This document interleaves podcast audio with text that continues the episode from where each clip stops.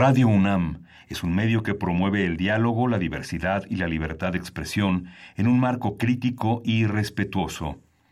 Los comentarios expresados a lo largo de su programación reflejan la opinión de quien los emite, mas no de la radiodifusora. Radio UNAM presenta Primer Movimiento. El mundo desde la universidad.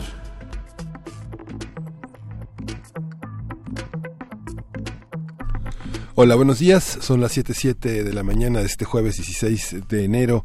Estamos en la Ciudad de México, en la cabina de Radio UNAM, en primer movimiento. Berenice Camacho, ¿cómo estás? Buenos días. Muy buenos días, así es. Aquí estamos, Miguel Ángel Quemain, audiencia. Gracias por sintonizarnos. Y pues bueno, iniciamos así rápidamente con con, con, este extraño episodio el día de ayer, eh, a la espera del paquete de reformas que ya se había anunciado, el paquete de reformas en temas de procuración e impartición de justicia. A ver, voy a tomar aire porque es un tema un poco complejo. No es que lo vayamos a explicar aquí, pero hay cuestiones ahí muy interesantes. Se esperaba para el Senado, eh, ayer lo dijimos por acá, en la mañana, a esta misma hora, la espera estaba, la expectativa sobre esta propuesta hecha por el fiscal Alejandro Hertz Manero pero no llegó, no, no llegó, no llegó el paquete de reformas. Ya estaban todos ahí en la mesa, de hecho, en el Senado, en, las, en la Junta de Coordinación Política, estaban todos ahí. Estaba Olga Sánchez Cordero, secretaria de Gobernación, estaba el consejero jurídico de la presidencia, Julio Scherer Ibarra, estaba también la presidenta de la mesa del Senado, Mónica Fernández, Ricardo Monreal, anexos otros. O sea, había, estaban todos ahí, todo puesto para que se presentara con gran expectativa esta, este paquete de reformas del fiscal y pues no, no se, no ocurrió, se quedaron esperando, nos quedamos esperando porque muchos estábamos ahí también eh, eh, de manera remota, pues esperando la eh, a saber, digamos, el espíritu de este paquete, pero no fue presentado. Sin embargo, ahí Hertz Manero dio un panorama que nos da una idea de cómo vendrían estas iniciativas. Eh, dio una breve eh, participación donde puso algunos puntos sobre la mesa, los ejemplificó, eh, puso pues la problemática a la que nos encontramos todos en la problemática de la impartición de justicia y particularmente la fiscalía que lleva ya un año, el 18 de este mes, es decir, el sábado. Se cumple un año de que del fiscal Hertz Manero en el cargo. Y pues bueno, eh, algo, algo curioso, porque a pesar de que no se presentó, horas antes estuvo corriendo un documento que está en Internet, un documento que finalmente es una filtración, es una especie de, borrador, tal vez podríamos verlo de esa manera. No, no lo sabemos, pero ahí se delinea eh, con mucha mayor claridad eh, el carácter o el espíritu de estas reformas que más que eh, espíritu parecería un fantasma. Algunos le han dicho así, el fantasma de la Inquisición, dicen algunos con, risa nerviosa, sobre todo especialistas, los entendidos en, este, en, este, en estos temas, y pues hay que esperar, hay que esperar hasta el primero de febrero, que fue la fecha que finalmente dio el fiscal Hertz Manero. Ahí en ese momento, el día de ayer, dijo hasta el primero de febrero. Son muchos los temas ya que, que, que se han anunciado y los que se desarrollan en esta filtración, en este documento. Y pues algo curioso, me parece, en toda esta trama es eh, pues la filtración en sí. Es extraño pensar que un documento de esta relevancia y a este nivel, desde el epicentro de la Fiscalía, desde la oficina eh, central, la oficina del fiscal general, se haya filtrado y anduviera por ahí rodando este, en, el espacio digital, generando pues temor entre especialistas y entendidos en estos temas. Así es que bueno, usted, usted saque sus conclusiones, pero, pero bueno, de lo que se trata, de lo que se había, lo que ya se había anunciado, eh, es una, son reformas en temas de, bueno, una reforma a la Constitución, eh, al Código Penal Nacional, al de procedimientos penales, a la Ley Nacional, una Ley Nacional de Cultura y Justicia Cívica, reformas a la Ley de Amparo, a la Ley Orgánica de la Fiscalía y la Ley Orgánica del Poder Judicial. En fin, es un bloque muy importante muy amplio que toca muchos puntos del sistema judicial penal en nuestro país. Y pues bueno, vamos a estar aquí dándole el seguimiento pertinente a un tema de esta magnitud, ¿no? Sí, sí. Sí, justamente es la primera plana de muchos periódicos que siguieron este este tema desde el día de ayer y que hoy queda queda claro que circuló un, un borrador y que bueno a todas luces pues es un documento que confunde que ha confundido y que está por eh, y que está por discutirse, por aprobarse y que bueno, vale la pena señalar a la opinión pública este, este tema.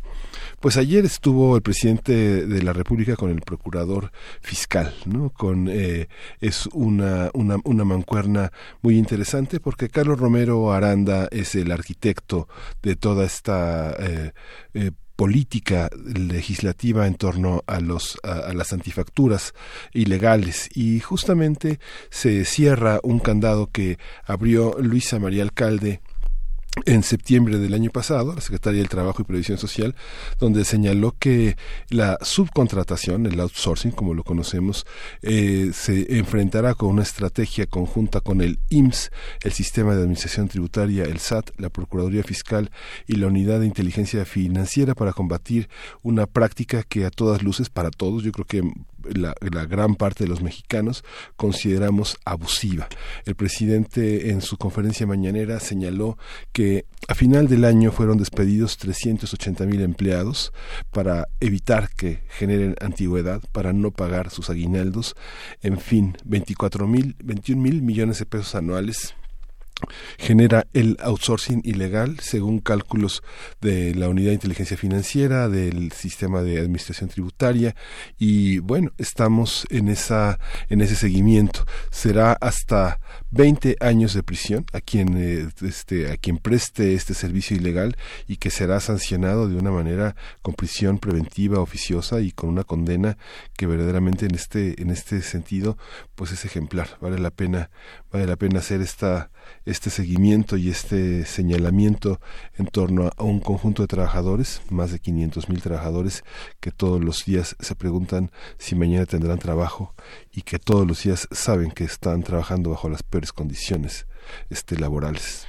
Pues sí, también un tema de gran relevancia, el tema laboral y particularmente este del outsourcing. Pues bueno, así es como iniciamos con estos temas que les ponemos a ustedes a la mesa para que puedan comentar, para que puedan comentar en nuestras redes sociales, para que hagamos comunidad también de esa manera. Arroba PMovimiento, así nos encuentran en Twitter. Eh, síganos, háganos los comentarios que deseen y también Primer Movimiento UNAM en Facebook. Estamos así en esa plataforma. Pues bueno, tenemos eh, antes la bienvenida, le damos la bienvenida a la Radio Universidad en Chihuahua, a toda la audiencia que se congrega a través del 105.3, el 106.9 y el 105.7. Allá estas frecuencias de Chihuahua estaremos con ustedes, ya lo saben, de 6 a 7 en la hora de Chihuahua, 7 a 8 hora de la Ciudad de México y tenemos un inicio importante importante, interesante, porque se acerca ya este mega simulacro que eh, se tiene programado por parte del gobierno de la Ciudad de México para el próximo lunes, lunes 20, 11 de la mañana, y hay mucho que decir al respecto, muchas cuestiones que eh, volver, a las cuales volver y volver y, y atajar como las cuestiones de la salud mental, Miguel Ángel. Sí, justamente vamos a tener la presencia de la doctora Ingrid Vargas Huicochea, ella es médico psiquiatra, doctora en ciencias, coordinadora de investigación del Departamento de Psiquiatría y Salud Mental de la Facultad de Medicina de la UNAM, y vamos a hablar del estrés postraumático como un acto eh, un acto en el azar constituye un punto de arranque a una serie de malestares y de síntomas que vale la pena consultar. Así es, y como cada jueves tenemos nuestra sección de historia de México a cargo del doctor Alfredo Ávila. Él es investigador del Instituto de Investigaciones Históricas de la UNAM. En esta ocasión nos hablará sobre las mujeres del Paseo de la Reforma. Es el tema que propone. Y vamos a tener en la nota internacional, vamos a tener Rusia y las reformas de Putin, es eh, con el comentario de la doctora Marta Ochman, saben ustedes que ella es profesora de la Escuela de Gobierno y Transformación Pública del Instituto Tecnológico de Monterrey, ella ya ha estado con nosotros. Y bueno, es una especialista en asuntos de Europa contemporánea y participación ciudadana y políticas públicas en ese continente. Y para nuestra nota, nuestra nota nacional, el tema de la mochila segura, la mochila segura, los derechos humanos y el diseño de las políticas públicas para la seguridad, pues bueno, vamos a comentarlo. Esto evidentemente lo sabemos a partir de los hechos trágicos, dolorosos en Torreón, en una escuela de Torreón. Eh, bueno, pues vamos a comentarlo porque algunos estados de la República ya están pensando en poner en marcha eh, esta política pública, mochila segura. Lo vamos a comentar con Juan Martín Pérez García él es director de la Redim. La Redim eh, son las siglas de la Red por los, los Derechos de la Infancia en México. Vamos a tener también en este jueves de Mundos Posibles la presencia de Alberto Betancourt. Vamos a hablar de la segunda parte de esta bienvenida que le da este analista al año nuevo 2020 con todo, el, todo lo que tiene que ver con los conflictos antiimperialistas y la emergencia de un mundo multicéntrico. Pues ahí están estos temas para el día de hoy y todo lo que se sume, todo lo que se vaya acumulando, por supuesto sus reflexiones, sus comentarios son más que importantes en este espacio y pues vamos a iniciar con música. Sí, nada menos que con Winton Marsalis, Very Early.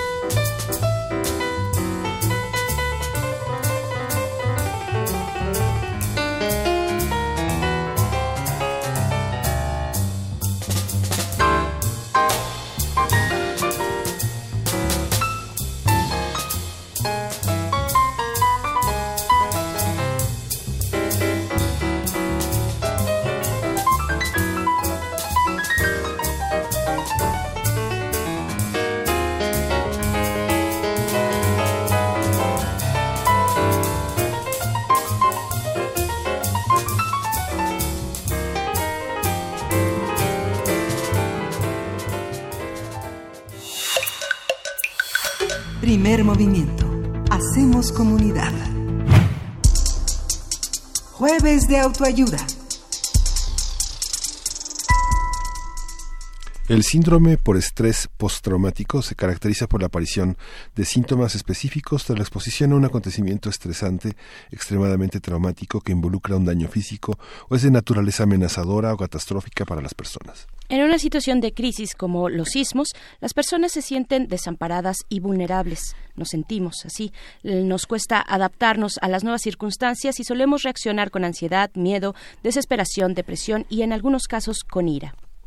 Tras los sismos de septiembre de 2017 que afectaron a la Ciudad de México y a estados como Chiapas, Oaxaca o Morelos, la mayoría de la población expuesta a estos temblores sufrieron síntomas o padecieron este síndrome. Los especialistas han señalado que el reto para la salud pública es que alrededor del 20% de esta población puede mantenerse en esa condición hasta por 20 años.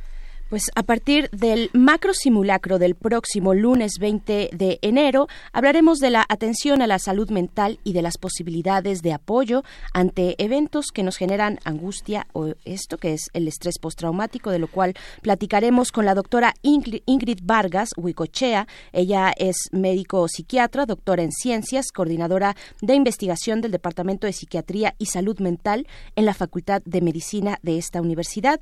Y pues eh, te damos la bienvenida, doctora Ingrid Vargas Huicochea, una vez más por estar aquí. Ya habíamos estado hacia finales del año pasado. Muchísimas gracias por aceptar esta conversación. Buenos días. Hola, ¿qué tal? Buenos días.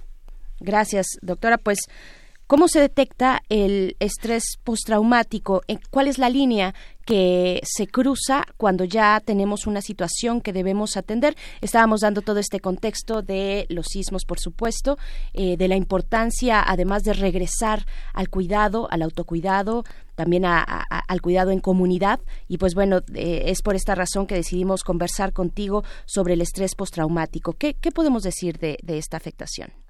Claro, este es un trastorno muy particular. En realidad, ya hace eh, un par de décadas o un poquito más, se identificó de manera más precisa, sobre todo en aquellos veteranos de guerra, ¿no? Es la población en donde eh, inicialmente se trataron de describir estos síntomas, que no solamente eran un conjunto de síntomas de ansiedad, sino que remitían directamente a un evento o una serie de eventos en concreto que finalmente impactaban directamente en la calidad de vida. Hoy en día, pues no tenemos que esperar a que las personas sean víctimas eh, de, eh, de, un evento como es la guerra, ¿no? Sino que desafortunadamente en el ritmo de nuestras sociedades con diferentes condiciones, llámense por ejemplo asaltos, secuestros, violaciones, y bueno, en nuestro contexto muy particularmente en, en este aspecto de los sismos, se desencadena también toda la sintomatología que clínicamente podríamos ubicar como el trastorno por estrés postraumático. Que insisto, no es nada más sentirse ansioso por el sismo, sino que alrededor del el recuerdo o, o la imagen que uno mismo genera de lo que es el sismo y las consecuencias que esto pudiera tener, se genera sí una ansiedad intensa, pero también la evitación de situaciones que remitan justamente a este evento. Puede haber también la presencia de pesadillas de manera constante, hay aislamiento social, hay una afección general en el funcionamiento del individuo y algunos de ellos pueden tener lo que se conoce como flashback, que es eh, no solamente recordar el evento y angustiarse con lo mismo, sino prácticamente volver a experimentarlo, ¿no? revivirlo. Es casi, casi como si la realidad en ese momento se borrara y la persona volviera a estar en el momento o en la situación que le generó el malestar. Ingrid, esta, esta afección, digamos que no hay manera de no, de no tratarla con ayuda profesional, porque finalmente eh, la persona afectada tiene que darse cuenta de que eso que llaman en la psicología, en el psicoanálisis, el desplazamiento hace que sus temores y fobias eh, eh, se, se, enlacen a un evento catastrófico en el presente que tiene reminiscencias del pasado. Solamente trabajando intensamente sobre sí mismo puede evitarse que esto regrese, regrese y regrese de manera tan catastrófica, que, que desmantele de tal manera el presente, ¿no? Así es, de hecho, la verdad es que el impacto a nivel funcional puede ser muchísimo, ¿no? Es variable, como todos sabemos, finalmente en todo esto siempre hay una respuesta o un impacto más en lo individual, pero sí, como buen trastorno psiquiátrico, es una condición que tiende a evolucionar y no a involucionar ni a desaparecer, ¿no? Sino a presentarse, como bien comentas, pues obviamente al intensificarse también se intensifica la disfunción en diferentes esferas, no, no nada más académica o laboral, sino por supuesto la personal, la familiar, en fin, la persona empieza a dejar de funcionar y esto genera de la mano todavía mayor sufrimiento. El tratamiento, como siempre recomendamos, tiene que ser combinado. Por una parte, un tratamiento médico psiquiátrico que de alguna manera ayude a romper este ciclo, que impacte directamente en las zonas y sustancias que generan este trastorno, pero también y de manera complementaria e obligatoria una psicoterapia adecuada que ayude también a enfrentar la condición. Digamos de alguna manera eh, los fármacos nos van a ayudar a atenuar los síntomas eh, de, del trastorno, de la enfermedad, y la psicoterapia pues brindará estrategias o herramientas para poder comprender con ese tipo de situaciones que además pues están ahí, ¿no? Son parte de nuestro día a día. Claro, son parte de nuestro día a día, doctora Ingrid Vargas, y, y hay muchos factores en ese día a día, factores que nos pueden generar estrés en sus distintos niveles, eh, pero que compartimos finalmente como sociedad. Ya lo mencionábamos, lo mencionabas tú al inicio de la conversación, en una ciudad como esta, por ejemplo, ¿no? Con eh, el tránsito complicado, con eh, las necesidades de trabajos extenuantes, dos o tres jornadas, en fin, hay muchos muchos espacios que pueden propiciarnos este tipo de estrés pero finalmente hay una cuestión ahí que es, eh, para el caso de los sismos y para vivir también, en el caso de vivir en una ciudad como esta, compartimos estas, estas condiciones. Eh, ¿Qué podemos decir de eso? De el momento en el que somos muchas personas, se nos fue la doctora me quedo con la pregunta en la boca, porque ese es un, un elemento importante, me parece, de lo que hemos podido eh, de lo que hemos vivido, eh, Miguel Ángel, en estos, eh, en los sismos eh, pasados del 2017, pero también en, en, en ese momento que significa eh, el mega simulacro, ¿no? Que muchas personas dicen, ¿por qué? ¿Por qué lo hace el gobierno? ¿Por qué nos somete a esta tortura de nuevo? Eh, cuando finalmente un, un, mega simulacro, este ejercicio es necesario porque nos puede salvar la vida finalmente. Y hay que entender que vivimos en una zona de alta sismicidad, que esa es nuestra, nuestra realidad, nuestra vida cotidiana. Y no, y no hay manera, no hay manera de sobrepasarlo sin ayuda. Como bien señala la doctora Ingrid Vargas, no hay manera. Hay que tener una, una psicoterapia adecuada y un, y un, y un elemento psiquiátrico médico que apoye esa psicoterapia con un adecuado manejo de los neurotransmisores que generalmente pues todo se altera. La, la persona se puede sentir mareada experimentar sudoración una enorme angustia no uh -huh. entonces todo eso tiene que controlarse médicamente. Y ya está en la línea Ingrid. Ingrid ya, continuamos sí, doctora, estaba yo haciendo justo esta pregunta de factores que se viven en colectivo ¿no? Este, vivir en esta ciudad, la cuestión de los sismos, de los megasimulacros. ¿Cómo, ¿Cómo entendemos esto? Eh, eh, voy a ponerlo de una manera eh, tal vez eh, muy esquemática, muy clara, pero no necesariamente es así. Eh, la pregunta es, ¿se contagia el estrés? ¿El estrés se puede contagiar entre nosotros? O sea, de pronto hemos estado en reuniones, sobre todo posterior a los sismos, y, y, veíamos y, vemos personas que no logran superarlo, que, no lo, que, pasaron meses, pasaron semanas y continuaban en una gran angustia. ¿Esto puede ser contagioso? ¿Esto, esto es así? Claro, claro, definitivamente, porque finalmente esto depende directamente de la vivencia del individuo y por lo tanto, no tiene que, el, el, sujeto no tiene que experimentar de manera directa la situación. En muchas ocasiones, con el solo relato de otros o con lo que ven en la televisión, puede ser suficiente. En algunos individuos, recuerden, cada quien vivimos la realidad de una manera diferente, ¿no? Entonces, pues algunas personas, el mero hecho de escuchar los relatos o de ver las noticias, les generan esta respuesta eh, ansiosa exacerbada y finalmente pueden llegar a, presentar el trastorno por estrés postraumático de una manera pues más franca y evidente. Entonces no necesariamente tienen que haberlo vivido. Obviamente entonces si uno está, por ejemplo, después de alguno de los eventos de sismos fuertes que hemos tenido aquí en la ciudad, está de repente en una reunión, ¿no? O empieza a ver las noticias, o mucha, en muchas ocasiones lo que pasó en este evento reciente del 17 eran eh, los todos los posts en las en redes sociales, ¿no? Uh -huh. O en la, la, uh, los comentarios y demás, les podían generar, por supuesto, toda esta reacción, ¿no? Entonces, no se contagia como una enfermedad infecciosa, ¿no? Sí, sí, Pero claro. sí, eh, una, una mente que interpreta esto de manera peligrosa, porque este es el núcleo del desarrollo del trastorno por estrés postraumático.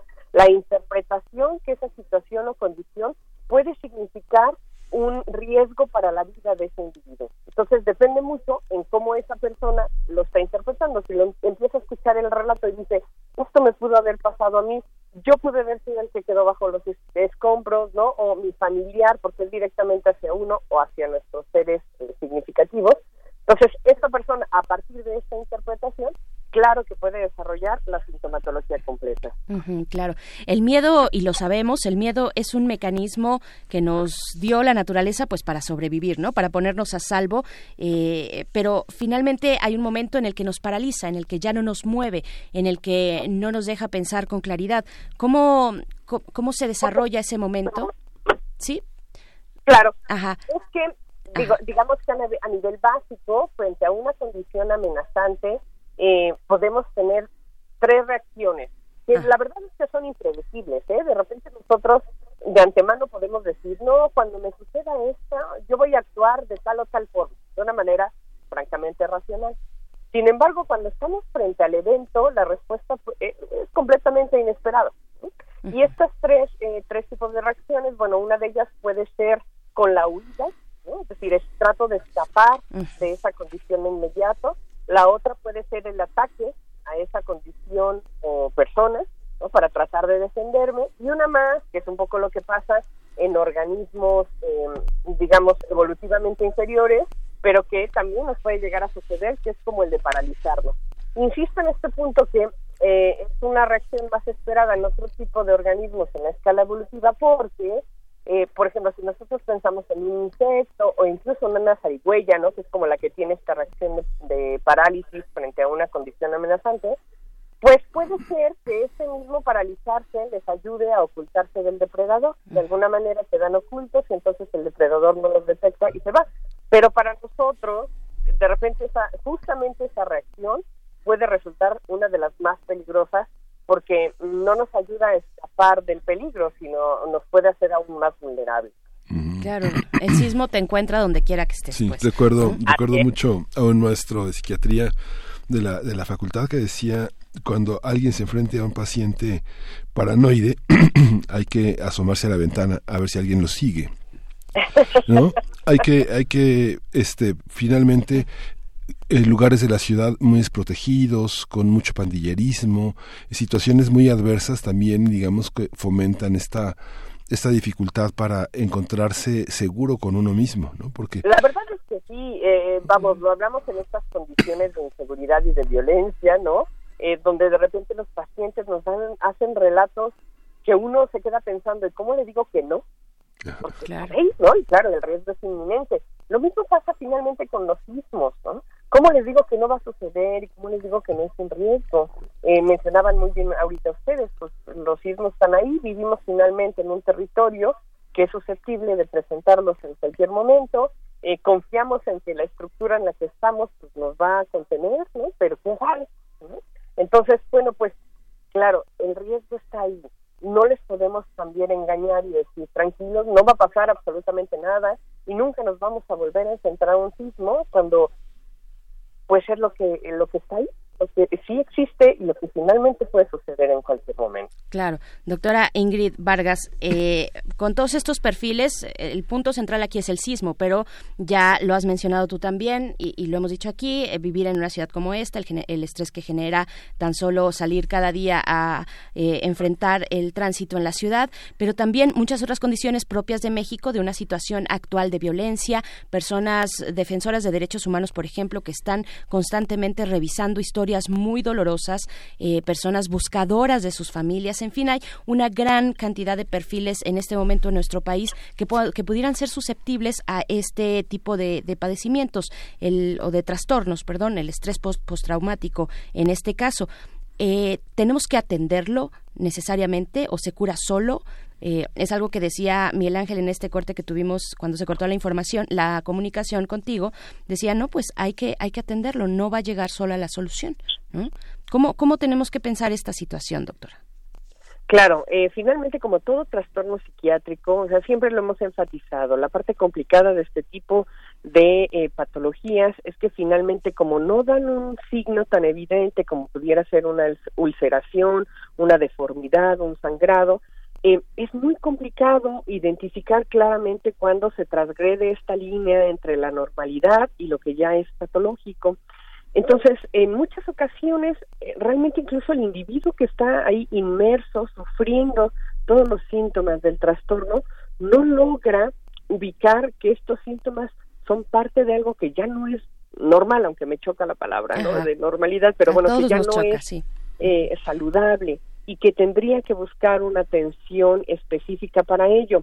Eh, a lo mejor un dato de alarma siempre pertinente de ubicar en los diferentes trastornos, ya sea el trastorno por estrés postraumático, la depresión, la ansiedad en general, ¿no? y otros trastornos es el grado de sufrimiento. Uno no tendría por qué sufrir el, el vivir, ¿no? el hacer sus diferentes actividades, el tratar de mantener un ritmo eh, cotidiano. Cuando esto empieza a generar un sufrimiento, un malestar, donde estoy teniendo que imprimir eh, cinco veces más el esfuerzo de lo que tendría que haber puesto, de lo que haría de manera rutinaria para mí, eso puede ser un dato de algo me está pasando, hay algo que no me está permitiendo funcionar de manera adecuada. Y es, digamos, uno de los eh, puntos de alarma que de repente uno pudiera ubicar para decir, creo que tendría que buscar atención. Claro, muchos de estos trastornos también, doctora, se viven en, en, la intimidad, a veces en el silencio, en el miedo de que otros nos rechacen por pensar que no estamos dando, por ejemplo, el rendimiento en nuestro trabajo o que no estamos eh, logrando solucionar algún momento complicado de nuestra vida en el pasado. Eh, ¿Cómo, ¿Cómo voltear esta, esta situación? Porque finalmente esto nos encapsula en nosotros mismos y cómo empezar a pensar en la salud mental en colectivo. Eso es totalmente cierto. La verdad es que todavía tenemos un gran trabajo como sociedad, ¿no? Para desmitificar este tipo de condiciones. Eh, si bien es, es, cierto que de repente se cuestionan muchos de los trastornos y claro que hay quien levanta la voz tratando de decir, oigan, pues ustedes están patologizando la vida cotidiana, ¿no? Uno tiene derecho a sentir, claro. No estamos diciendo que las emociones son enfermedades, las emociones son normales, son inherentes al ser humano, pero estamos ahorita enfatizando lo que es una emoción desbordada, que en ese desborde e intensidad está generando un sufrimiento y una disfunción. Desafortunadamente, por ejemplo, la sociedad alrededor presiona mucho. En general, yo creo que para nosotros es complicado. El mexicano es como estoico, ¿no? Como que de repente pensamos que si no sufro, si no lo padezco, entonces las condiciones no valen la pena.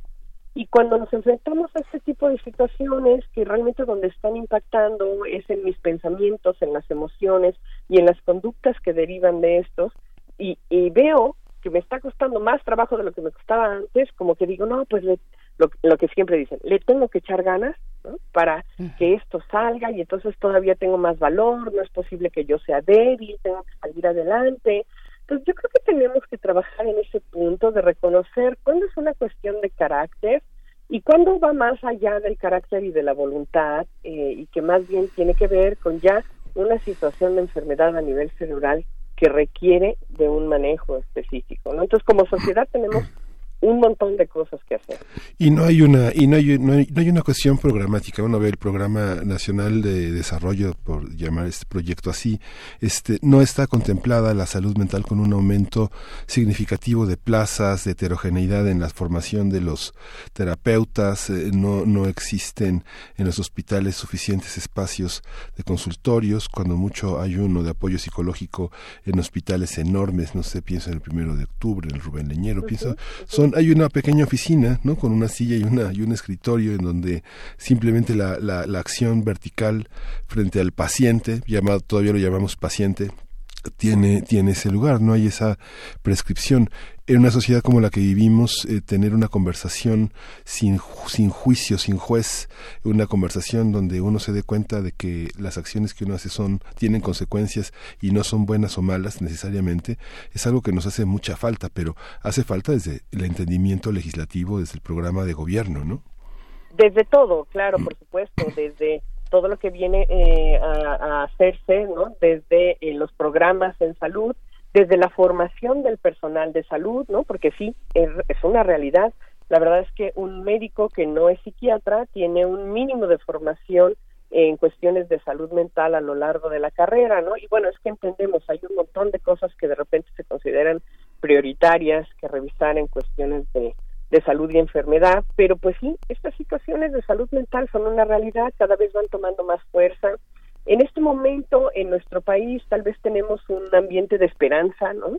Y es porque finalmente después de mucho, mucho tiempo eh, hemos logrado llegar los psiquiatras a, eh, pues ahora sí que a estos niveles, no más en la toma de decisiones, eh, en la política, donde se podrán, esperemos que se puedan hacer cosas interesantes. Las nuevas propuestas que ya están a punto de pues de aprobarse y de echarse a andar, ¿no? Por parte del doctor Quijada y de la doctora Rodríguez Bores, el doctor Sabiki, eh, creo que traen propuestas interesantes para la identificación y el manejo de problemas de salud mental y de las adicciones.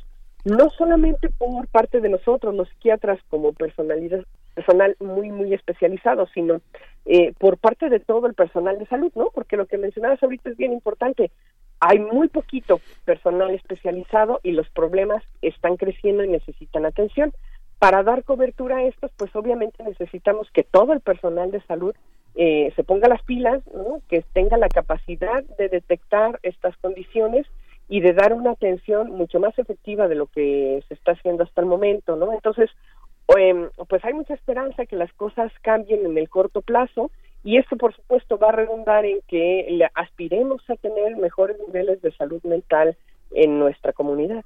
Por supuesto, doctora Ingrid Vargas, un último comentario eh, ya así de frente al, al mega simulacro que, se que tendrá lugar el próximo lunes 20 a las 11 de la mañana qué hacer, qué reflexión nos quedamos, nos llevamos para este fin de semana y para llegar bien a ese momento, para tener claridad, claridad mental entre nuestros compañeros de trabajo, de la escuela, de la casa, con la familia eh, y, diseñar también este, con esa tranquilidad y claridad pues un plan de, bueno, cómo vamos a hacer nuestros simulacros, en fin, cómo, cómo presentarse hasta, ante ese momento.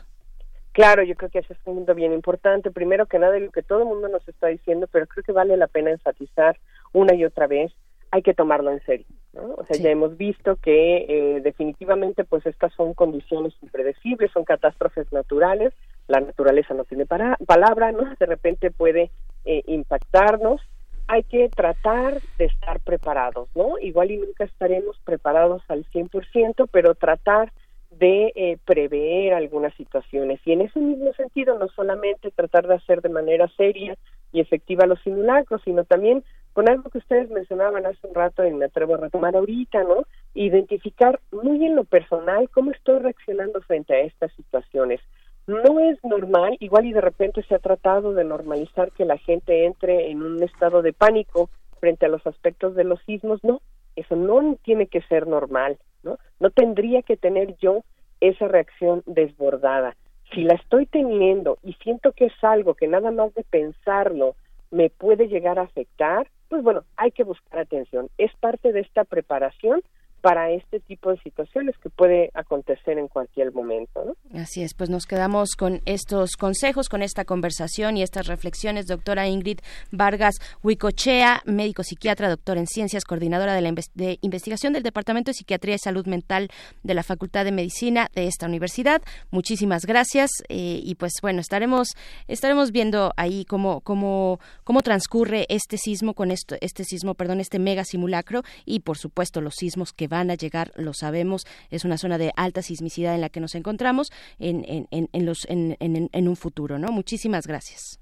Gracias a ustedes por el espacio. Hasta pronto. Hasta luego. Ah, claro. Nuestra universidad tiene muchas eh, oportunidades en la Facultad de Psicología y una clínica de atención a este, a este tipo de problemas. Las entrevistas son breves, se canalizan a otras áreas. La Facultad de Medicina también. En distintas universidades, la Universidad Iberoamericana tiene una clínica importante, el Instituto Luis Pasteur la clínica del centro Eleya. Hay muchísimas opciones fuera de este mercado boutique de las terapias. Hay, hay, profesionales académicos con un sentido compasivo, humano, comprensivo, dedicado con una vocación de ayuda, de escucha, que es algo que necesitamos en muchos ámbitos y que a veces esa escucha sin jueces, sin, sin, sin juicios, es difícil tenerla entre los amigos, en casa. Vale la pena acercarse a estos ámbitos profesionales donde uno paga lo que uno puede, ¿no? Así es. Bien, pues sí, y no hay que acostumbrarse a vivir pues con sufrimiento, que finalmente eso es lo que está detrás de todos estos trastornos. Vamos a ir con música. Esto se titula Descontrol, es de Chontadelia. Vamos a escuchar y volvemos.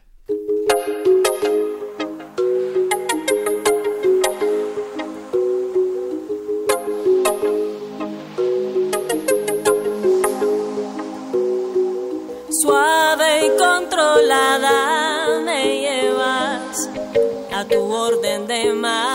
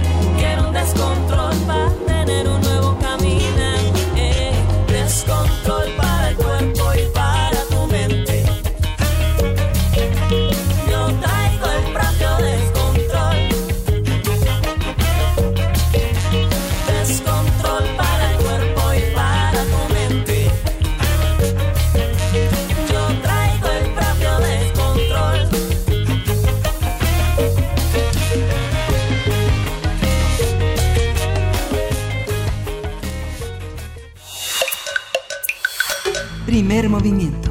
Hacemos comunidad. Historia de México.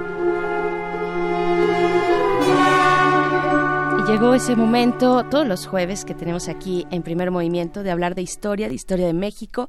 Es una sección que tenemos a cargo del doctor Alfredo Ávila, quien ya está aquí en la cabina de Radio UNAM. Él es investigador del Instituto de Investigaciones Históricas de la UNAM y en esta ocasión nos va a comentar acerca de las mujeres del Paseo de la Reforma. ¿Cómo estás, doctor Alfredo Ávila? Buenos días. Hola, buenos días, buenos días al auditorio. Pues me, eh, refiero a la propuesta que hace unos 10 días más o menos hizo la jefa de gobierno, eh, Claudia Sheinbaum, para que en el Paseo de la Reforma se incluyan estatuas de eh, heroínas. Ese fue el término que se, que se usó, un término que a mí no acaba de, convencerme, pues, como tampoco me convence el de los héroes, pero es otra cosa.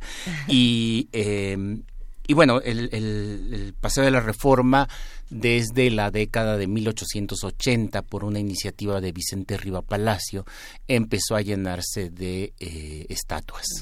Eh, se encomendó a los gobernadores de los estados y que, que enviara cada uno de ellos dos estatuas para eh, de, sus hombres eh, eh, ilustres, de sus próceres, para que adornaran el, paseo. cuando digo sus hombres ilustres, me refiero precisamente a eso, por supuesto, hombres, varones.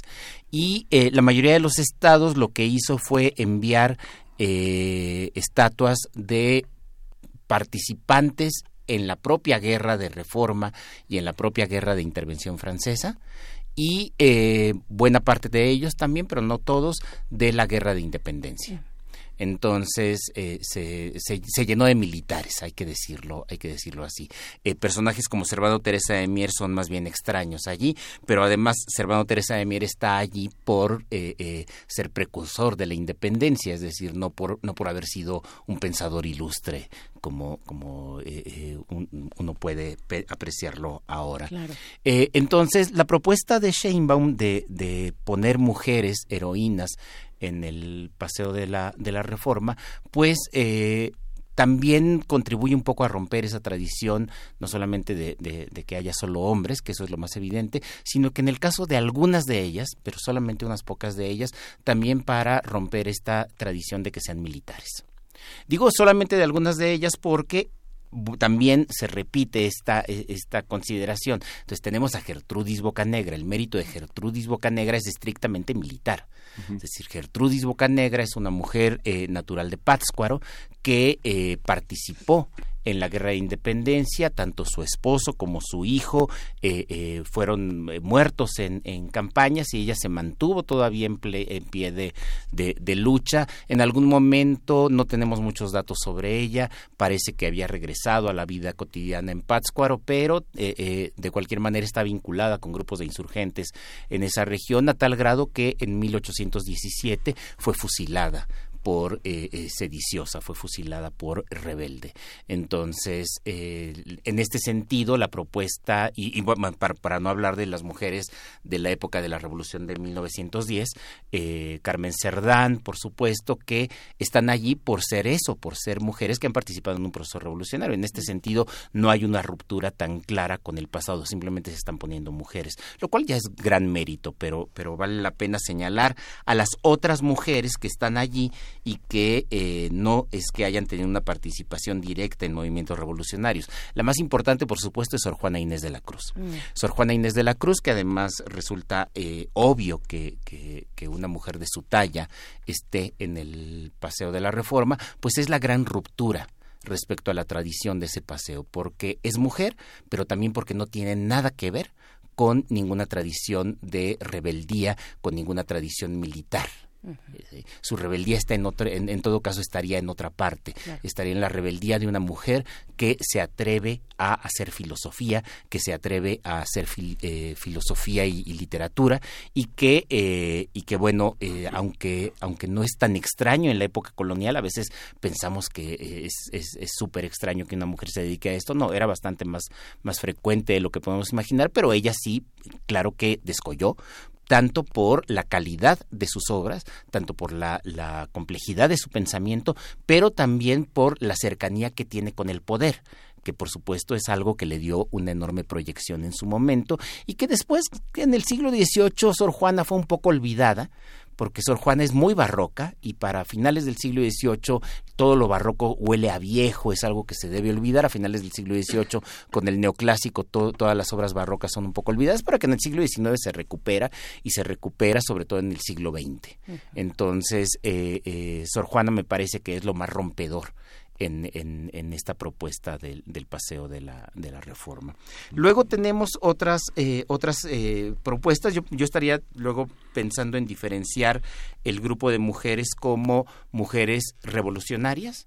Y allí se encuentra, por supuesto, eh, Leona Vicario, eh, ustedes saben, ya lo he dicho acá en el programa en un par de ocasiones, que, que si yo, si a mí me dan a escoger un personaje de la guerra de independencia, mi personaje es Leona Vicario, me parece fabulosa, me parece extraordinaria. Eh, es también una mujer que participa de la guerra.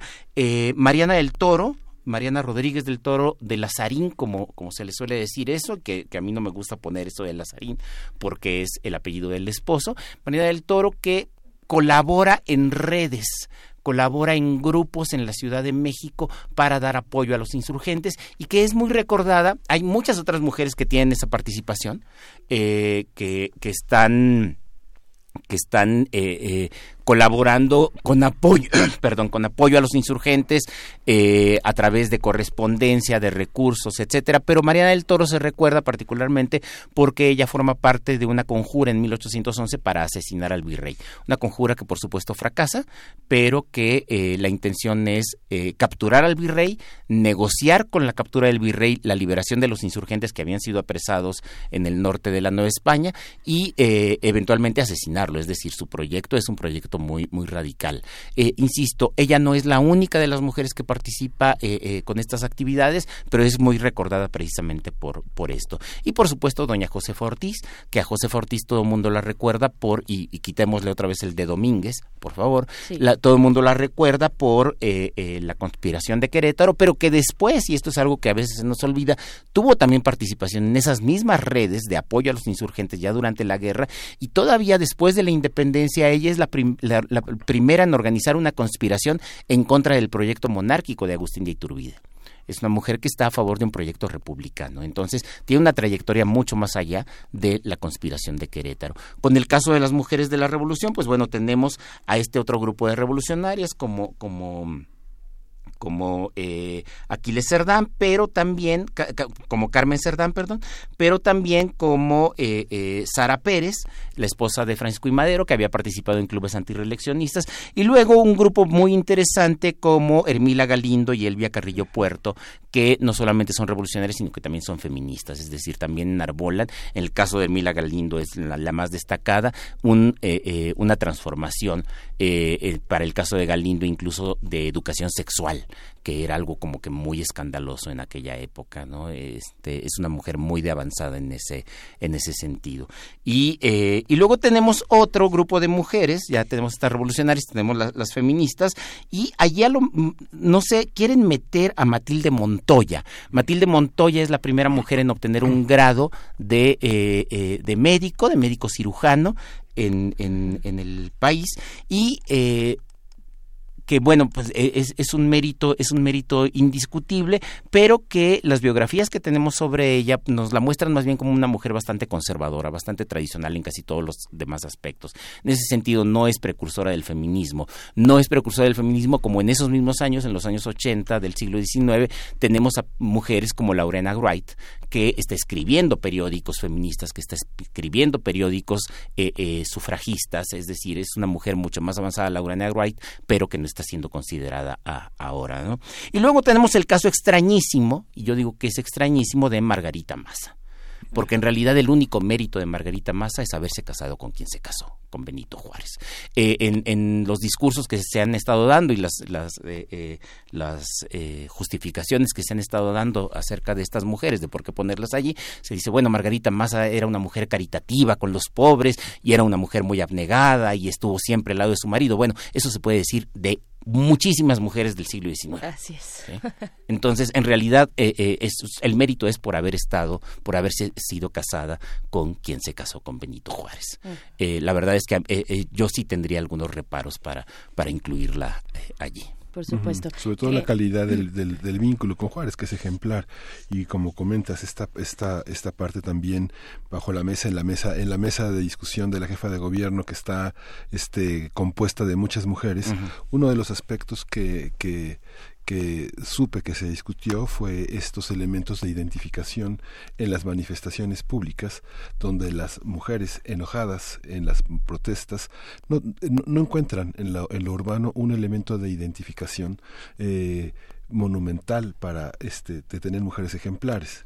Se, se, destruyeron, se pintarrajearon monumentos, pero que evidentemente tampoco tienen ninguna identificación y ninguna empatía con movimientos feministas, ¿no? Claro. La calle, la calle que es también de las mujeres, tiene que tener esos elementos y esas identificaciones. Por eso me gusta el caso de Hermila Galindo de Carrillo Puerto, que porque sí son feministas, por eso extraño a Lorena Wright, que también es feminista, porque insisto, tenemos otras mujeres en esta lista que están allí porque siguen el padrón tradicional de héroes es decir, participaron en movimientos revolucionarios, participaron con las armas o con eh, redes al servicio de los, de, los insurgentes. Eh, Leona Vicario es un caso especial, pero es un caso especial en buena medida porque a mí me gusta el personaje, porque no solamente es revolucionaria, sino que también es periodista.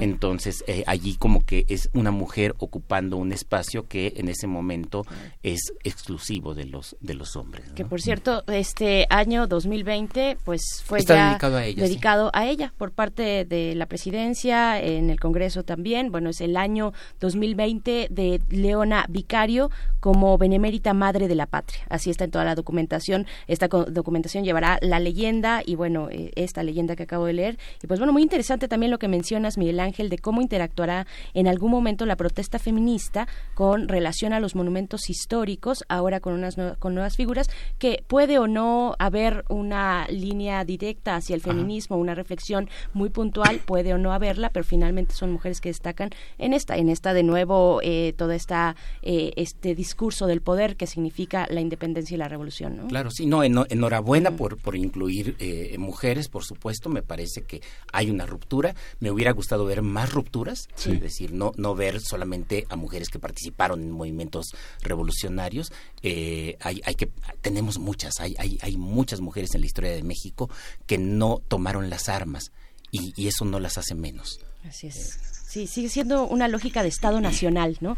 Aquellos que construyeron y, en y ahora en este momento aquellas que construyeron la patria, ¿no? Bueno, eh, doctor Alfredo Ávila, gracias, gracias por esta conversación. En esta mañana ya son las 8 de la mañana, muchas gracias. Gracias. Nos vamos al corte. Laura, nos despedimos de la radio Universidad en Chihuahua. Volvemos aquí en el 96.1 de FM después del corte. Síguenos en redes sociales. Encuéntranos en Facebook como Primer Movimiento y en Twitter como arroba PMovimiento. Hagamos comunidad.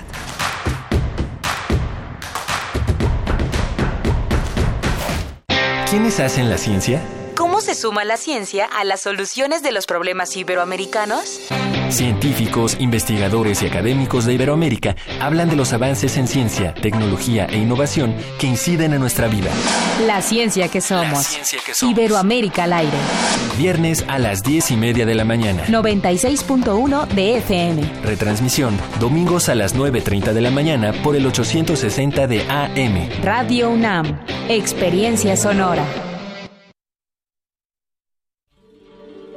En algún momento tuviste que aprender a dominar tu instrumento, a escribir una novela, a realizar una investigación. Tu talento lo aprendiste. ¿Por qué no aprender a monetizarlo? Bécame mucho. Tu camino al dinero. A, a las becas, premios y estímulos. Miércoles. 20 horas por resistencia modulada. 96.1 de FM. Radio. UNAM. Experiencia sonora. Cuando alguien ataca a una mujer electa por la ciudadanía, ataca la opinión de quienes la eligieron. Cuando alguien amenaza a una candidata, amenaza la libertad. Cuando alguien impide que una mujer participe en las decisiones importantes, discrimina a todas las voces que representa la democracia se ve afectada por la violencia política contra las mujeres en razón de género. Conoce el protocolo para prevenirla y sancionarla en INE.mx. Porque en nuestra democracia contamos todas, contamos todos. INE. En este espacio, la palabra es la ruta y la poesía el destino. Navega por la intimidad de una carta y su mar de letras. Solo necesitas un papel, porque aquí se vale escribir, imaginar y crear al compás de la letra. Al compás de la letra. Acompaña a la poeta María Ángeles Comezaña en esta aventura literaria. Todos los jueves a las 18 horas por el 96.1 de FM. Radio UNAM. Experiencia sonora. Casa del Lago UNAM abre inscripciones para el primer trimestre 2020 de cursos y talleres. Artes escénicas, fotografía, historia del arte, literatura y mucho más. Consulta fechas, costos y horarios en casadelago.unam.mx.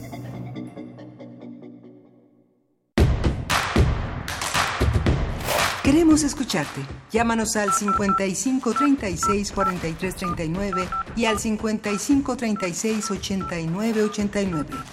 Primer movimiento. Hacemos comunidad. Buenos días, bienvenidos, bienvenidas. Estamos de vuelta iniciando nuestra segunda hora aquí en primer movimiento el día de hoy que es jueves 16 de enero.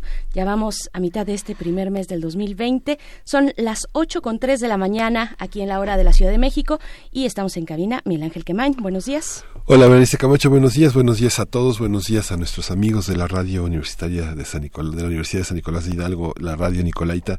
Estamos enlazados con ustedes, bueno, ya desde hace unos minutos. Gracias por estar en estas frecuencias. Tuvimos una, una primera hora este, muy interesante porque, bueno, estamos todos preparándonos para este mega simulacro en el que vamos a tener una participación muy activa, volvamos a nuestra mochila de vida, volvamos a, a, hacer esta comunidad, esta empatía, reconozcamos a las personas que viven en el entorno en el que estamos, a quienes les podemos prestar ayuda, cuáles son los protocolos de eh, protección civil para personas de mayor edad, de dificultades para movilizarse, personas que no tienen, que tienen sillas de ruedas, muletas, eh, eh, los, los edificios en los que no cuentan con las medidas todavía necesarias para protegerse. En fin, reconozcámonos, reconozcámonos y justamente revisemos nuestras propias historias personales para ver realmente con qué están enlazados nuestros grandes temores, a qué le tenemos, a qué le tenemos miedo. Eh, el, azar es una gran incógnita en, en la mente de todos nosotros, cómo, cómo somos capaces de, de darle, de darle cabida en nuestros horizontes cotidianos. Así es, así es, Miguel Ángel Quemain, y pues tuvimos, eh, eh, como lo comentas, esta conversación de estrés postraumático y estuvimos conversando con la doctora Ingrid Vargas Huicochea y hay varios comentarios al respecto. Y es que, bueno, para los que acaban de sintonizar, eh, estamos, pues, digamos, dando este espacio aquí en primer movimiento, lo haremos también el día de mañana, para prepararnos ante el mega simulacro que tendrá lugar el próximo lunes 20, no lo olviden, a las 11 de la mañana, y vamos a estar tocando distintos puntos. Tocó el caso en, en esta ocasión de detenernos pues en la salud mental y nos hacen varios comentarios en nuestras redes sociales. comentarios, eh, bueno, Eduardo Mendoza nos dice por acá, la salud mental necesaria, gracias por tocar el tema.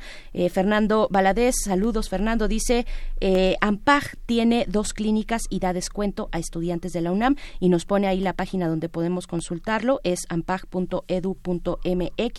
También Marco Fernández, saludos, dice, unos amigos y yo sufrimos un estrés por, perdón, un express, dice, por policías en 1983 en la Ciudad de México, en la época de Durazo, padecí síntomas de gran miedo por los siguientes tres o cuatro años. Es horrible. Así es. Hablamos también de esas otras situaciones que se dan en un país como este, en una ciudad como esta. Dice Elizabeth Cruz, saludos. Yo estaba muy nerviosa tras los sismos, tal como lo describen, pero me curé, lo pone entre comillas, porque es la palabra que usamos aquí también. Se puede uno curar, es contagioso. Bueno, es solamente por poner una figura metafórica. Dice aprendiendo a meditar. Así lo hizo Elizabeth Cruz. Eso me ayuda a concentrarme en el ahora en el que los terremotos no están pasando ni estoy en peligro.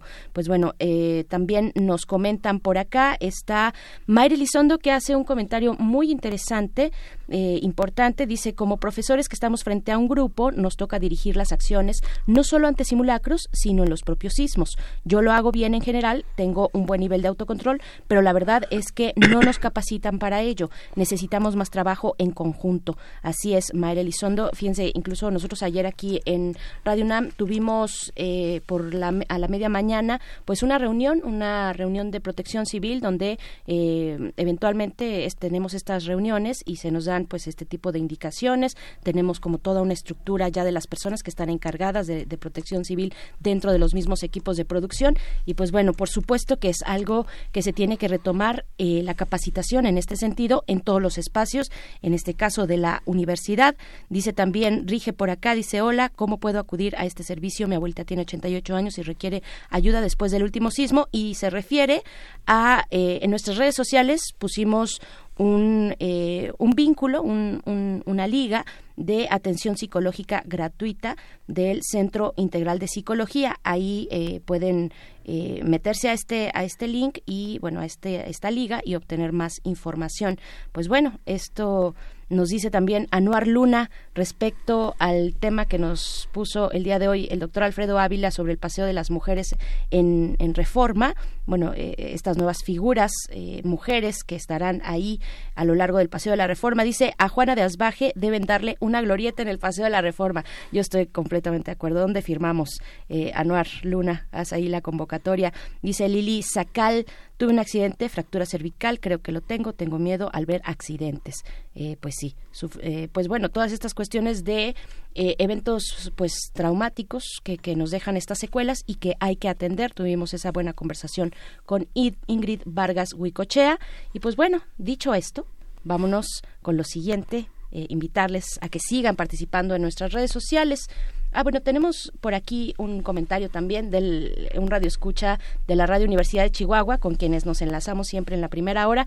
Eh, él es Carlos Cruz y dice que le parece loable poner a las mujeres sobre reforma. Sin embargo, estas vacaciones visitó la Ciudad de México y dice que es triste que las personalidades que están, que ya están sobre la avenida han sido vandalizadas. Por ejemplo, la estatua de Donato Guerra, eh, que murió en Chihuahua, ya no tiene espada. Eh, él considera, considera que primero habría que dar eh, reconocimiento y restaurar lo que ya está para entonces seguir con la idea de la jefa de gobierno. Sí, la restauración, los procesos de restauración ya están en marcha, ¿no? Este, y bueno, qué más reconocimiento que estar en una pues, en, la avenida principal de la capital de este país con una estatua, con una glorieta, pero el proceso de restauración está en marcha y pues bueno, vamos, Miguel Ángel, si no hay otra cuestión antes. Estamos, este, estamos tratando de establecer la comunicación para nuestra siguiente hora, hablar de las reformas en, en Rusia del presidente Putin en torno a su sucesión, en torno a las posibilidades que va a tener el Congreso y los nuevos miembros del, del gabinete de tener facultades que este, limitan también las facultades del Ejecutivo. Lo vamos a discutir en un, en un momentito más eh, en, esta, en esta conversación que vamos a tener con eh, la doctora Marta Ochman y bueno, vamos a tener también el tema de la mochila segura en este en este tema que está enlazado al inicio también al reinicio de las clases al inicio de un nuevo semestre en el caso de otros eh, de otros terrenos en el secundaria preparatoria.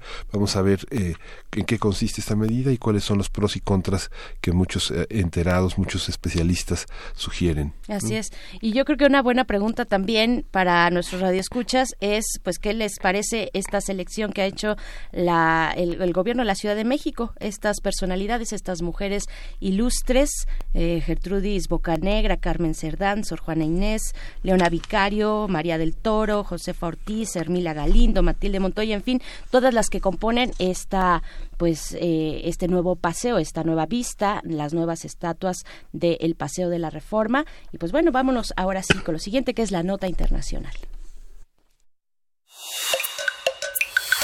Primer movimiento. Hacemos comunidad.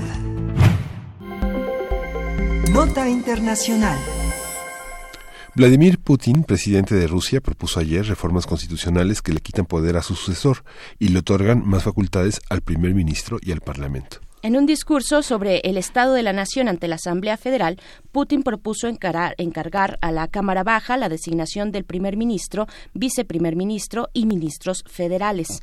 También dijo que el presidente estará obligado a nombrar a los candidatos nominados. El mandatario cumple actualmente su cuarto mandato que culminará en 2024 y algunos medios han señalado que Putin buscará ser primer ministro cuando termine su periodo de gobierno. Luego de las iniciativas constitucionales propuestas por el presidente ruso, el primer ministro ministro Dmitry Medvedev y todo el gabinete renunciaron a sus cargos. Medvedev eh, realizó el anuncio a través de la televisión estatal rusa, donde apareció al lado de Putin, quien le agradeció su trabajo. A partir de las reformas constitucionales anunciadas por el presidente ruso, vamos a hablar de las implicaciones políticas y sociales, así como de las posibles vías de resolución entre los distintos actores políticos. Está ya en la línea la doctora Marta Ochman, profesora de la, de la Escuela de Gobierno y Transformación Pública del Instituto Tecnológico de Monterrey. Ella es especialista en asuntos de Europa contemporánea y participación ciudadana y políticas públicas europeas. Bienvenida, Marta Ochman. Gracias por estar otra vez con nosotros. Buenos días, es un placer. Gracias, doctora Marta Ockman. Pues bueno, ¿cómo, cómo eh, entender este momento que pasa, que atraviesa Rusia? ¿En qué consisten las reformas propuestas por el presidente Vladimir Putin? Eh, yo comparto la interpretación eh, de que es un movimiento mm, para asegurar la influencia política. Es un movimiento muy coherente con lo que fue o es el, el pasado eh, de Putin. Recordemos que él llega a la presidencia en el año 2000. En aquel entonces, en Rusia mm, eh, se permiten dos periodos presidenciales de cuatro años. Y cuando se acerca el 2008, en, eh, muchos especulaban que Putin iba a hacer las reformas constitucionales para alargar su periodo. Sin embargo, el, eh, lo que él eh, decide hacer es que eh, hay un, eh, un, cambio, es decir, Putin asume el cargo de primer ministro y Medvedev gana las elecciones presidenciales, lo cual permite a Putin mantener el poder sin violar la Constitución y sin abiertamente, digamos, adoptar medidas como como otros eh, eh, ejecutivos o, jefes de estado no que que, que se han perpetuado en el poder a través de las reelecciones consecutivas. Y claro dado que la constitución permitía mm, la reelección no consecutiva por otros dos periodos en esos cuatro años Medvedev reforma la constitución alarga el, el periodo presidencial. Entonces cuando Putin regresa pues en, el 2008 eh, digo, en el 2012 eh, regresa por 12 años, ¿no? Entonces estamos en, eh, en la perspectiva de que en el año 24 pues debe haber un cambio en, en el poder y, y, Putin, de acuerdo a, a, a cómo está la Constitución, hoy en día pues no podría ejercer este poder desde la presidencia. Y la, la maniobra actual es una maniobra similar a la de, de 2018, aunque en, con ciertos matices, porque las reformas actuales debilitan el, eh, el cargo de presidente y fortalecen lo que es eh, el Parlamento y el, eh, el cargo de, primer ministro, ¿no? Que, que estaría eh, nombrado precisamente por el Parlamento. Y hay que entender que mm, en Rusia en realidad los partidos políticos son, eh, son débiles, eh, incluso los partidos muy tradicionales que están ahí desde los años 90 presentes en el Parlamento, como el Partido Liberal Demócrata, que es un partido nacionalista de derecha, y el Partido Comunista, eh, y el, partido dominante, el partido hegemónico, es el, partido de Putin, un partido muy personalizado, creado para apoyar eh, esta figura. Entonces, eh, fortalecer el Parlamento, que parece una medida en la dirección de la democracia, ¿no? De, una democracia mucho más participativa y mucho más abierta a, la diversidad de posiciones, en realidad es lo que le permitiría a Putin influir en la política, ya no desde el ejecutivo, sino desde el legislativo, desde el gobierno, desde el cargo de primer ministro o incluso como el líder de, un partido político. Y siendo ese partido político hegemónico, también eh, hay que recordar que en Rusia las elecciones no son libres, no son competitivas, y entonces el eh, fortalecer el poder legislativo en realidad fortalece pues el partido eh, en el poder. Claro, doctora, también cómo interpretar, pues, en este contexto, en esta serie de reformas, eh, de intentos por continuar en el poder, nos dice por parte de Vladimir Putin, cómo entender esta renuncia del gabinete. Todo el, gabinete le renunció a, sus cargos, eh, pero la renuncia fue enmarcada por Medvedev como eh, hay que darle a nuestro presidente la libertad de eh, escoger a sus colaboradores y de estar preparando eh, este periodo de transición. Hay que recordar también que independientemente de la gran concentración del poder en manos de Putin, en Rusia hay cada vez mayor descontento social por cuestiones económicas. Las sanciones que se han aplicado a Rusia después de la anexión de Crimea y eh, eh, pues digamos eh, dependencia de, los energéticos la, la como incapacidad de transitar a una economía mucho más moderna mucho más característica de, realmente de, una potencia pues ha, creado a, Rusia eh, problemas económicos y eh, si en los primeros periodos eh, Putin tenía una enorme popularidad porque mejoró dramáticamente la situación económica de la población rusa después de, del periodo desastroso de, de Yeltsin, plagado de corrupción rampante, abierta, totalmente descarada, durante el periodo de Putin, en los primeros, por lo menos los primeros ocho años, hubo un gasto social muy fuerte, la, la, también la estabilidad económica, eh, los indicadores en general mejoraron. Entonces el apoyo a Putin en aquel entonces era un apoyo, eh, pues como decirlo, eh, real, un, apoyo de, de, de, una sociedad que agradecía eh, recuperación de una situación económica eh, eh, muy fuerte. Pero actualmente la situación económica es cada vez más más delicada. De hecho, la popularidad de Putin se ha mantenido mucho por precisamente por su intervención en Ucrania, por su intervención en Siria, por fortalecer esa capacidad y esa imagen, capacidad militar de Rusia y la imagen de, de la potencia de Rusia como como un gran actor mundial que, que a los rusos es una imagen que, les gusta mucho. Pero eh, desde el punto de vista social, pues cada vez hay más eh, descontento que se ha traducido en eh, eh, cada vez mayor presencia de la oposición en las elecciones locales.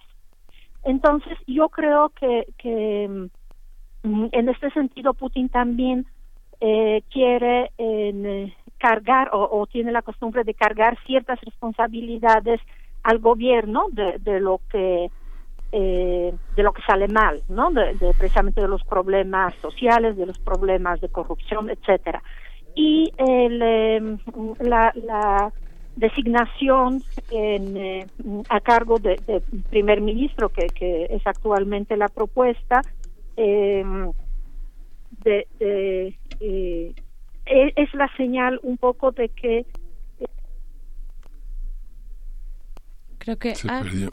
creo que se perdió esta pues esta explicación que nos comparte esta mañana la doctora Marta Ochman. Estábamos muy concentrados en lo que estaba diciendo, eh, un poco para desentrañar eh, las acciones, estas acciones recientes, este paquete de reformas expuesta por Vladimir Putin, que es en sí un personaje que pues eh, eh, que, que, que, que, que, llama mucho la atención en un primer momento y que tiene una historia también interesante. Ya, ya volvemos, doctora Marta Ochman.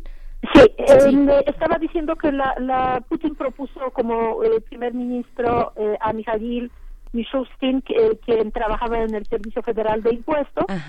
Y eh, tiene un perfil muy tecnocrático, como muy desligado de, cuestiones políticas y eh, probablemente el mensaje que quiere mandar Putin con, con este nuevo gobierno es que va a ser un gobierno mucho más efectivo que podría, pues por lo menos a corto plazo, viendo cuál va a ser el desempeño de, de este gobierno, a tranquilizar un poco los ánimos, sobre todo en torno a los problemas de corrupción, ¿no? Cuando cuando baja mm, el bienestar económico, la sociedad es mucho menos tolerante con los eh, los escándalos de corrupción. Entonces, eh, aunque en las noticias se enmarcaba esta renuncia como algo dramático, ¿no? Había eh, titulares que decían sacude a Rusia, pues no, yo realmente no, no lo veo como algo dramático, como algo que, que pueda debilitar al poder, al contrario, lo veo algo eh, como algo que, que fortalece y que le abre un, un campo de maniobra mucho, mucho más amplia.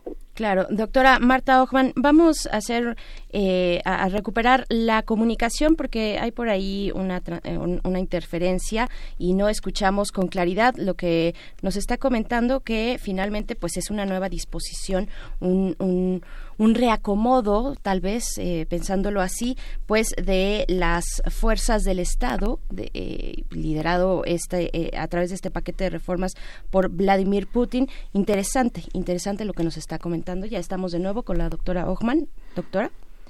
Sí. Sí. ¿cómo, ¿Cómo leer también cuáles han sido las eh, pues las reacciones de eh, del Parlamento, de otros espacios eh, al interior del Estado, al interior del poder político y por supuesto también al interior de la sociedad. ¿Cómo convive una sociedad en sus distintos sectores, tal vez algunos ya de mayor edad, muy arraigados, con, con un pasado fuerte de Rusia, frente a nuevas generaciones que están viviendo en un mundo muy distinto, en un mundo global, en un mundo comunicado, intercomunicado y, donde hay expresiones, por ejemplo, la diversidad que han sido pues acalladas de una manera aplastante pues por el gobierno de Rusia. Sí, de hecho el problema digamos de, políticas eh, homofóbicas de políticas eh, xenofóbicas eh, porque recordemos que Rusia tiene pues territorios habitados por poblaciones no eslavas, eh, todo el Cáucaso, evidentemente Siberia, ¿no? El, lejano oriente. Entonces, eh, Rusia enfrenta problemas demográficos muy fuertes. Primero, en, em, la esperanza de vida en Rusia es muy corta y eh, sobre todo en el caso de los hombres y se atribuye a altos niveles de estrés, de depresión y el alcoholismo que, que se relaciona con eso. Putin ha construido em, entre jóvenes bases que son como grupos juveniles militantes que, apoyan a, Putin, pero em, con esa cultura em, autoritaria que se traduce no solamente en lo político sino en lo social, ¿no? Entonces la, la agresión la violencia en contra de, de, por ejemplo, de la población con orientación sexual diferente, a las minorías étnicas, más las leyes, la, lo que se aprueba o a veces, pues a lo mejor no se aprueba, pero se discute. Por ejemplo, el año pasado se eh, discutió una ley sobre violencia contra las mujeres que básicamente mm, eh, decía que mientras la mujer no tenía que ser hospitalizada, entonces no era la violencia, ¿no? Entonces, pues mm. ahí un golpecito que se traduce en, en eh, un moretón mm. no es un problema. Entonces, ese tipo de, de, de, leyes o, de iniciativas fortalecen esa cultura que yo creo que tiene que ver también con, em, con lo que son los niveles también como de frustración, ¿no? Eh, consideremos que durante la, mm, el periodo de la Guerra Fría, pues Rusia no solamente era potencia, era superpotencia. Sí. Y en, en este sentido, la presencia de los rusos, por ejemplo, en Europa Central, en otras regiones del mundo, era mm, presencia en condiciones privilegiadas.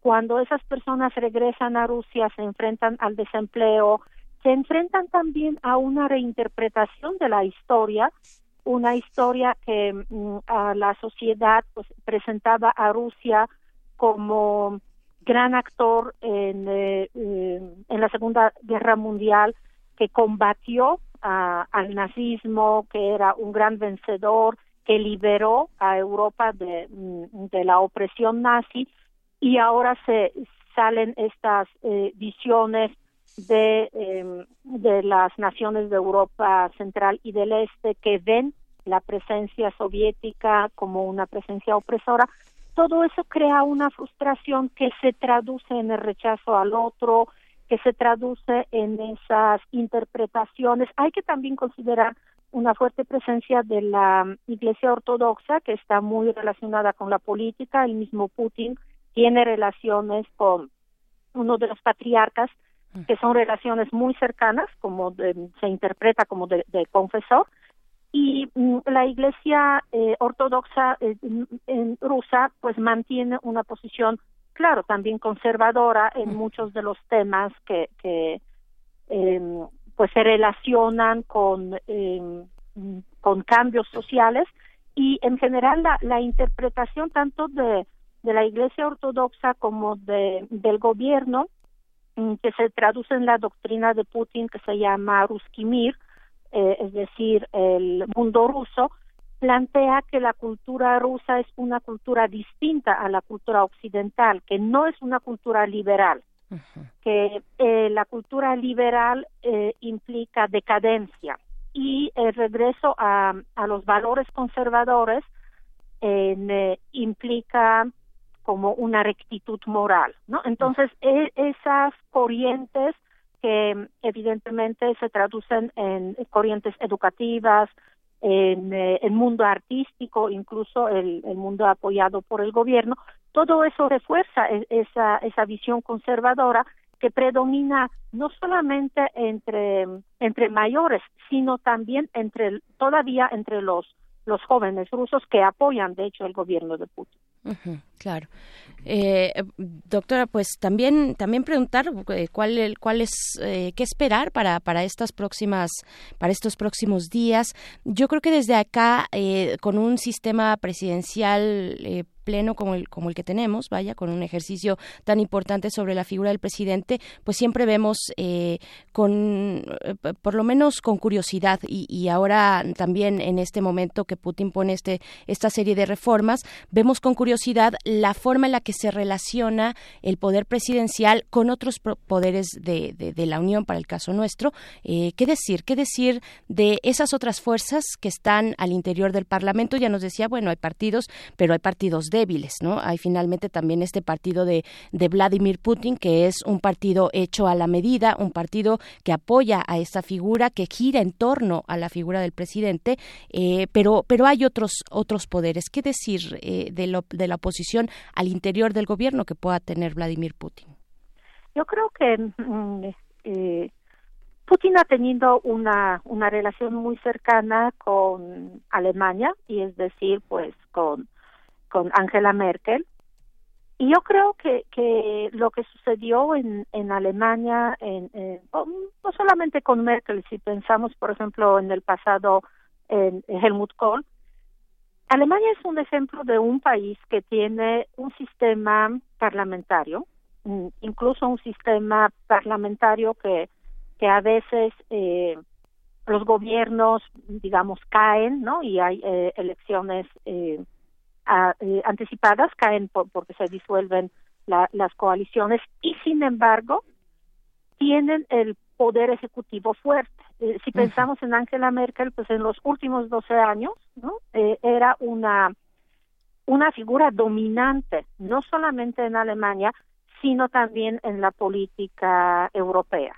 Y yo creo que, que Putin ve el, eh, su futuro más en este sentido, en el sentido de conservar esta, esta figura fuerte como líder de un partido, un partido que gana una mayoría, que decide las políticas, que de cualquier manera mantiene eh, una imagen internacional, de representación internacional, también dominante en una sola persona porque mm, eh, en los sistemas presidenciales normalmente esto sucede tanto en México como por ejemplo en Francia el presidente eh, concentra en su figura la representación exterior de un país, ¿no? En, acude a las cumbres, pero también decide sobre la política exterior. En México, a lo mejor, con López Obrador o, incluso con, con, Peña Nieto, pues eso no se ve porque no tienen interés en la política exterior, ¿no? Pero, pero sí tienen poderes o tendrían poderes como para hacerlo.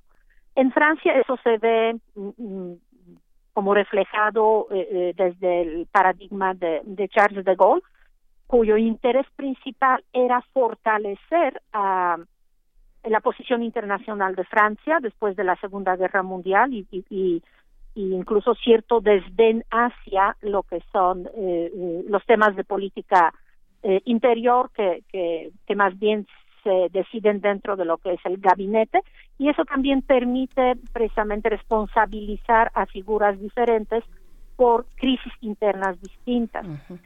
El em, lo internacional, el, el, fortalecimiento de la posición internacional de Rusia en, la semana pasada o el fin de semana pasado recuerdan, eh, por ejemplo, la posición conjunta de Rusia y de Turquía en el caso de Libia, todo eso ha fortalecido mucho la posición de Rusia internacional. Y yo creo que, que Putin se acostumbró y, y se realiza en lo, que es la política internacional. Él quiere ser el gran jugador en el tablero de la política internacional.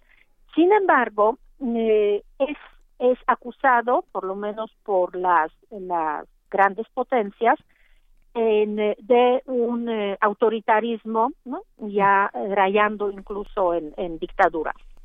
Y eh, yo creo que, que esta maniobra le permite guardar esta imagen de que en realidad no es un autócrata, que en realidad respeta los sistemas políticos, incluso respeta esos otros poderes, sobre todo el poder legislativo, que es el que representa mm, a los ciudadanos y se somete a, mm, digamos, a las elecciones que, eh, que, que dan a los ciudadanos la posibilidad de expresar, por lo menos teóricamente, su voluntad, le permite eh, mejorar las relaciones con el Occidente. Creo que, que Putin, eh, también por la situación económica, pero también por por cuestiones de política internacional quiere mejorar sus relaciones con el occidente y ve esta oportunidad primero porque eh, Macron ya eh, se ha acercado a Putin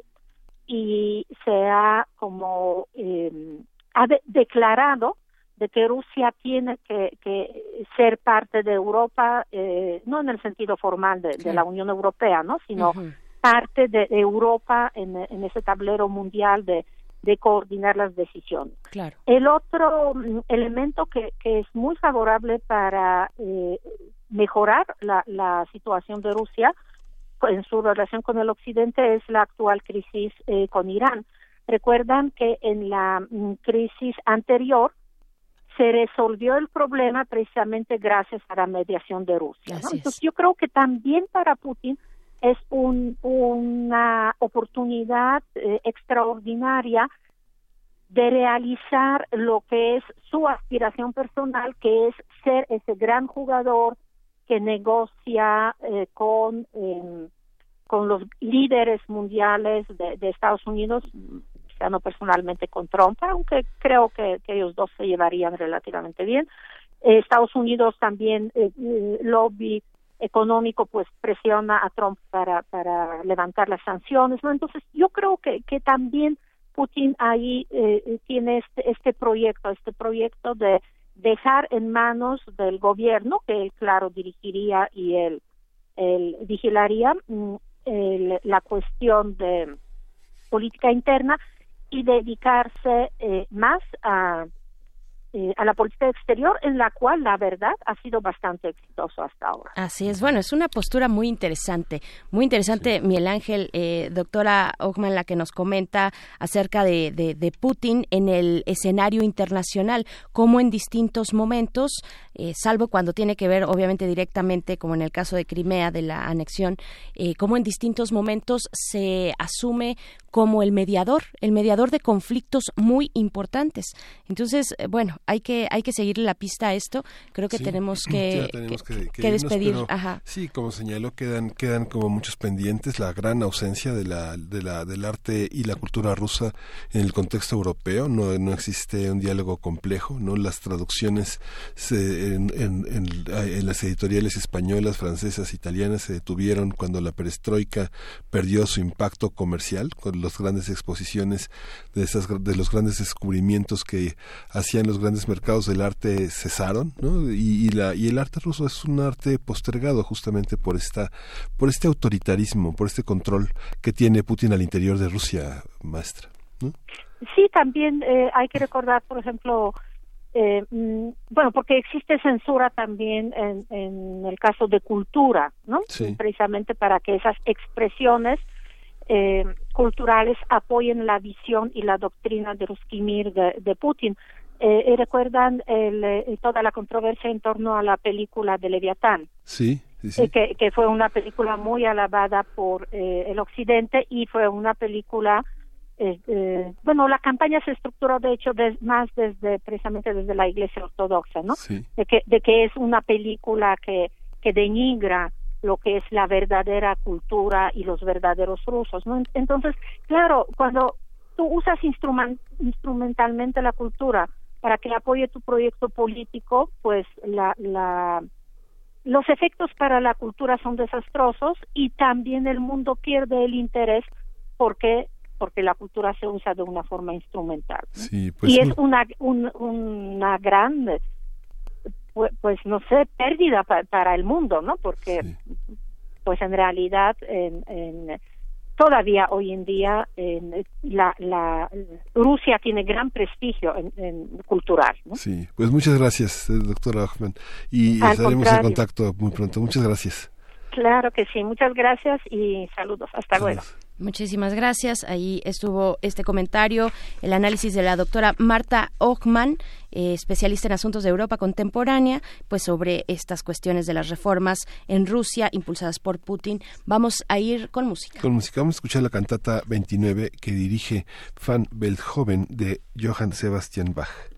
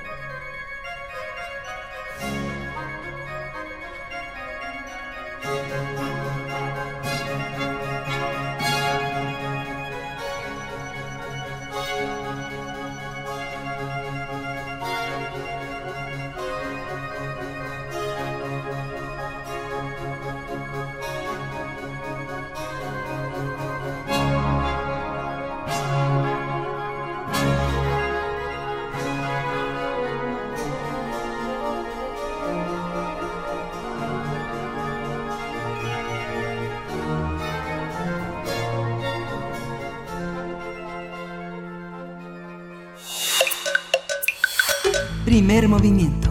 Hacemos comunidad. Nota Nacional. La Secretaría de Educación Pública puso en marcha el programa Mochila Segura en escuelas de Torreón, Coahuila, luego de que el viernes pasado, en un plantel educativo de esa entidad, un alumno de 11 años mató a su maestra e hirió a seis de sus compañeros para luego cometer suicidio. La SEP y personal de cada escuela serán los encargados de la revisión de las mochilas de los estudiantes, una medida cuestionada por organizaciones de derechos humanos y expertos del Comité de Derechos de los Niños y las Niñas en la ONU, que han calificado a este programa como violatorio al derecho a la intimidad de niñas, niños y adolescentes. En la conferencia matutina del pasado lunes, Esteban Moctezuma Barragán, secretario de Educación Pública, anunció que será propuesto un nuevo esquema de operación del programa Mochila Segura para que los padres de familia sean los encargados de revisar las mochilas de sus hijos en cada plantel educativo. El funcionario dijo que se trabajará en coordinación con la Comisión Nacional de Derechos Humanos para tener garantía de su operación. Luego de los hechos en Torreón hablaremos de la puesta en marcha de este programa Mochila Segura, así como de las implicaciones sobre los derechos humanos cuando hablamos de políticas públicas orientadas a estrategias de seguridad. Para ello nos acompaña en la línea Juan Martín Pérez García, quien es director ejecutivo de la Redim, la Red por los Derechos de la Infancia en México. Juan Martín Pérez, muy buenos días. Te saludamos en cabina. Miguel Ángel Quemain y Berenice Camacho. Gracias. Gracias, Miguel Ángel. Este, gracias, Berenice pues preguntarte primero qué, qué, tendríamos que pensar eh, eh, en eso, en términos de derechos humanos, de cómo afecta eh, finalmente a los distintos derechos, el derecho a la intimidad, por ejemplo, dijo el Comité de Derechos del Niño de las Naciones Unidas. ¿Qué tendríamos que ver? ¿Cómo, cómo observar este tipo de políticas públicas como mochila segura? Es importante destacar que mm, los contextos de violencia que han vivido pues México en, su conjunto y los estados de la República son eh, pues cada vez más alarmantes y esto claramente eh, pues nos habla de las dificultades que ha tenido el Estado mexicano para frenar la violencia y eh, los vínculos de corrupción que hay con funcionarios. Ah, es importante desde ahí porque cualquier medida debe de tomar en cuenta el diagnóstico y no necesariamente acciones aisladas como en este caso Mochila Segura, que ya tiene pues más o menos 17 años de estarse usando en el país en distintas modalidades. En 2007 a 2009 fue parte de un programa público federal en la Secretaría de Educación Pública y quedó en evidencia que no tenía ningún impacto positivo porque además de violar derechos específicamente como lo señaló la recomendación de la Comisión Nacional de Derechos Humanos en julio del 2019 a la Secretaría de Educación Pública, porque las escuelas no son estaciones de policía, porque la revisión solamente se hace a niños, niñas y adolescentes y no a las personas adultas y particularmente porque significa invadir un espacio de privacidad como la mochila. Estas son medidas muy populistas, la gente en general cree que esa es una salida porque es una forma simple de evadir la responsabilidad del tema de fondo. Pensar que los niños son peligrosos, que los adolescentes son peligrosos, es más rápido que asumir y reconocer que los adultos hemos fallado y tenemos a nuestra niñez en peligro. Sí, pero mm, el, acopio de armas en la, en la Ciudad de México, el intercambio por despensas o por árboles, eh, estos indicadores, el año pasado se recogieron casi 5.000 armas en distintas delegaciones. Eh, Iztapalapa tuvo el primer lugar, Gustavo Amadero el tercero, Azcapotzalco el segundo. Todo esto eh, también se, se realizó a través de la presencia de las armas en los hogares en los hogares capitalinos cómo cómo y, la venta de drogas a través de jóvenes que ya asisten a la secundaria y a la preparatoria y que son un poco correos de padres adultos que tienen una injerencia muy fuerte en la comunidad. ¿Cómo, cómo controlar, cómo tener mayor amplitud en el control de estos aspectos? ¿Cómo vigilarlo? Mira, Miguel, que toca es un tema clave y es que eh, la discusión precisamente es esta, o sea, no es si revisamos las mochilas, eh, la discusión es cómo resolvemos que hay en nuestro país 13 millones de armas claramente ilegales circulando, armas letales, que además están ya a disposición de niños y niñas en casa porque las familias no con fines criminales, sino de eh, legítima defensa se están armando porque el Estado está siendo incapaz de garantizar la seguridad y la propiedad de, en este caso de las familias. Entonces ahí es donde tenemos que entrar y claramente asumir que este debate tiene que darse junto con los Estados Unidos porque es allá de donde vienen las armas que como saben ustedes se compran literalmente como en supermercado. Entonces tenemos armas circulando, tenemos eh, fragilidades en los controles eh, de, tanto de registro como de acceso y esta disponibilidad hace que sea letal cualquier tipo de conflicto, ya sea interno, familiar o incluso entre grupos criminales. Y ahí es donde tenemos que eh, reflexionar. Creo que medidas como el intercambio, digamos, de defensa o otra cosa por las armas es una buena idea, está demostrado que funciona. Obviamente son muy poquitas las que se logran recolectar, pero creo que tenemos que avanzar más a eh, medidas que nos permitan identificar con mayor precisión dónde están y claramente recuperarlas sancionando a las personas vinculadas. Y esto no podemos ser ingenuos, están claramente vinculadas a fuerzas de seguridad, es decir, funcionarios y funcionarias de las fuerzas de seguridad que son parte de las redes de corrupción. Sí, el 80% de las armas las entregaron mujeres. ¿no? Efectivamente, mira, esto funciona porque es una manera de quitarse un conflicto legal de encima por cualquier tipo de operativo, tener un arma, no importa si son viejas o nuevas, es un conflicto legal y obviamente el canal que se ha usado, y por eso reitero, es positivo este tipo de programas, es eliminar estos riesgos a las familias. Y vinculado con ello, eh, también la necesidad, nosotros hemos insistido hace una década, de reconocer el reclutamiento forzado que hay de parte de niños y niñas.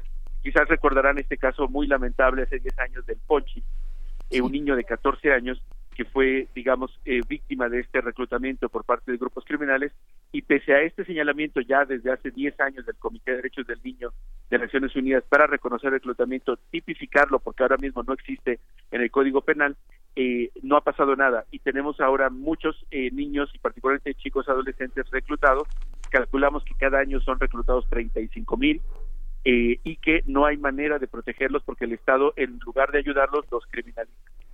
Claro, y es muy muy importante lo que comentas, eh, Juan Martín, de identificar. Hace un momento decías, hay que identificar eh, con claridad, con exactitud de lo que estamos hablando. Y estamos hablando también del impacto que tiene esta mal llamada guerra contra el narcotráfico, este ambiente de violencia sobre niñas, niños y adolescentes. Eh, ¿Tenemos información suficiente? ¿Se ha tomado el tema con la seriedad que se requiere por parte de los gobiernos? Ahora el gobierno de Andrés Manuel López Obrador dice, desde campaña decía, hay que atacar las causas, las causas que están llevando a los jóvenes eh, a estas condiciones de vulnerabilidad, ¿no? Eh, ya mencionas tú el caso del reclutamiento forzoso, por ejemplo, pero tenemos esa información, el gobierno tiene claridad sobre lo que está ocurriendo ya desde hace muchos años con los niños, niñas y jóvenes en el país. Bueno, yo creo que el diagnóstico aún es incompleto, eh, sin embargo sabemos bastante, es decir, identificamos dónde hay escenarios de crimen organizado, podemos saber cuántos adolescentes han sido detenidos por delitos de orden federal, claramente vinculados a reclutamiento, sabemos también dónde están circulando las armas. Lamentablemente la respuesta del Estado mexicano no es coherente con este diagnóstico. En general podría decir que ha sido una respuesta de omisión, de literalmente de ignorar el tema y de permitir que niños y niñas queden en desprotección frente a las fuerzas cada vez mayores de grupos criminales en muchos territorios del país. Y eso está llevando a que las familias, como he comentado, se armen por su cuenta, pero también que en sentido pragmático reduzcan la movilidad de sus hijos para protegerlos. Ocho de cada diez familias ya no dejan salir a sus hijos e hijas a la calle, ni siquiera ir solos a la escuela, claramente por las estadísticas. Cada día asesinan a 3.6 niños y niñas y están desapareciendo a 7. Obviamente esto es obligación del Estado frenarlo, que no lo ha hecho, y lleva entonces a que tengamos a niños y niñas en una condición de peligro permanente. Esa estadística que, que, mencionas que mencionas ahora, Juan Martín, está en el sistema de, este de seguridad pública, porque bueno, los feminicidios son, nueve mujeres, por ejemplo, nueve mujeres diarias, ¿no? Permíteme precisarte, Miguel, son diez feminicidios diarios ya. Eh, de 2018 a 2019 se incrementaron los hechos criminales en contra de mujeres y niños. Por ejemplo, pasamos de tres homicidios diarios en 2018 a 2019 con 3.6 pasamos de cuatro desapariciones diarias en 2018 a los datos disponibles de la, de la Comisión Nacional de Búsqueda a siete eh, desapariciones. Solo para dar un eh, actualizar el dato que nos han presentado el 6 de enero. Del primero de diciembre de 2018, cuando inicia este nuevo gobierno, al 31 de diciembre del 19, desaparecieron 2.720 niños, niñas y fundamentalmente mujeres adolescentes. Esto nos da un promedio diario de 6.89 casi siete. Eh, y teníamos datos hasta el 2018 de cuatro desapariciones diarias. Claramente el 2019 fue el año más sangriento de la historia en México y la omisión, la forma de no hacer o no actuar de las autoridades está siendo claramente preocupante. Claro, eh, yo te yo te preguntaba sobre el impacto de la violencia en esta población, niños, niñas y adolescentes, porque finalmente, eh, Juan Martín, seguimos estigmatizando como sociedad, seguimos seguimos criminalizando a este grupo de población, particularmente a los jóvenes, en el contexto de eh, pues de la violencia que tenemos, ¿no? Yo creo que hay que tener todavía hay que hay que dar más más claridad, más explicación, sensibilizar todavía más, tener más empatía con la realidad que viven los los jóvenes, niños y niñas también en este país eh, de, de cara a la violencia, ¿no? Efectivamente, Berenice, mira, creo que eh, esta tendencia de criminalizarlos lamentablemente no es nueva, pero se agudiza cuando las propias autoridades, en lugar de asumir su responsabilidad de proteger, eh, los criminalizan. Recordarán que este fin de semana circularon unos proyectos de ley para modificaciones en el sistema de justicia y muy muy alarmante que están planteando tratar a los adolescentes como adultos. Y esto es no solamente una cosa que no puede darse porque violaría los tratados internacionales que México ha firmado en derechos humanos y particularmente derechos de niños y niñas, pero ya el solo hecho de explorarlo, de colocarlo en un proyecto, nos habla de esta tendencia de militarización de un Estado policial que usa mochila segura en lugar de invertir claramente en niños y niñas. Este discurso de vamos a atender las causas suena bien, pero se tiene que hacer con eh, coherencia. En el presupuesto 2019 y 2018 se ha ido recortando los recursos para niños y niñas. Eh, para darles una idea, el sistema DIF, que es el que todo mundo conocemos y por cierto criticamos porque no logra atender la magnitud del problema, recibió un recorte presupuestal de más del 20%. Claramente el discurso no se corresponde con el presupuesto por último, nos quedan pocos minutos, un par o tres minutos, Juan Martín, pero yo quiero preguntarte también, ahora que mencionas esta cuestión del paquete de reformas, que, bueno, se filtró este documento, eh, pero ayer se tuvo esta reunión donde Hertz Manero dijo el primero de febrero vendrán estas reformas, pero finalmente en ese momento dio un discurso donde habló de los jóvenes, ¿no? Y habló de los jóvenes en esta situación eh, con respecto a la justicia, con respecto a la violencia. ¿En qué momento nos encontramos ahorita? Eh, si pudieras darnos una idea, una idea muy simplificada de cómo, cuál es el tratamiento que da la justicia hacia los jóvenes, hacia los jóvenes que han realizado algún tipo de delito. Gracias, Berenice. Mira, em, hay que ubicar que del universo de delitos que se cometen en nuestro país, los adolescentes participan solo en el 5% de los hechos. Esto es súper importante porque no es un tema escandaloso, no está desbordado, incluso con los altos niveles de violencia que se viven en el país. Segundo, son niños y niñas fundamentalmente las víctimas de hechos delictivos. De cada 100 carpetas de investigación, solo tres eh, alcanzan algún tipo de sentencia cuando los niños y niñas son víctimas.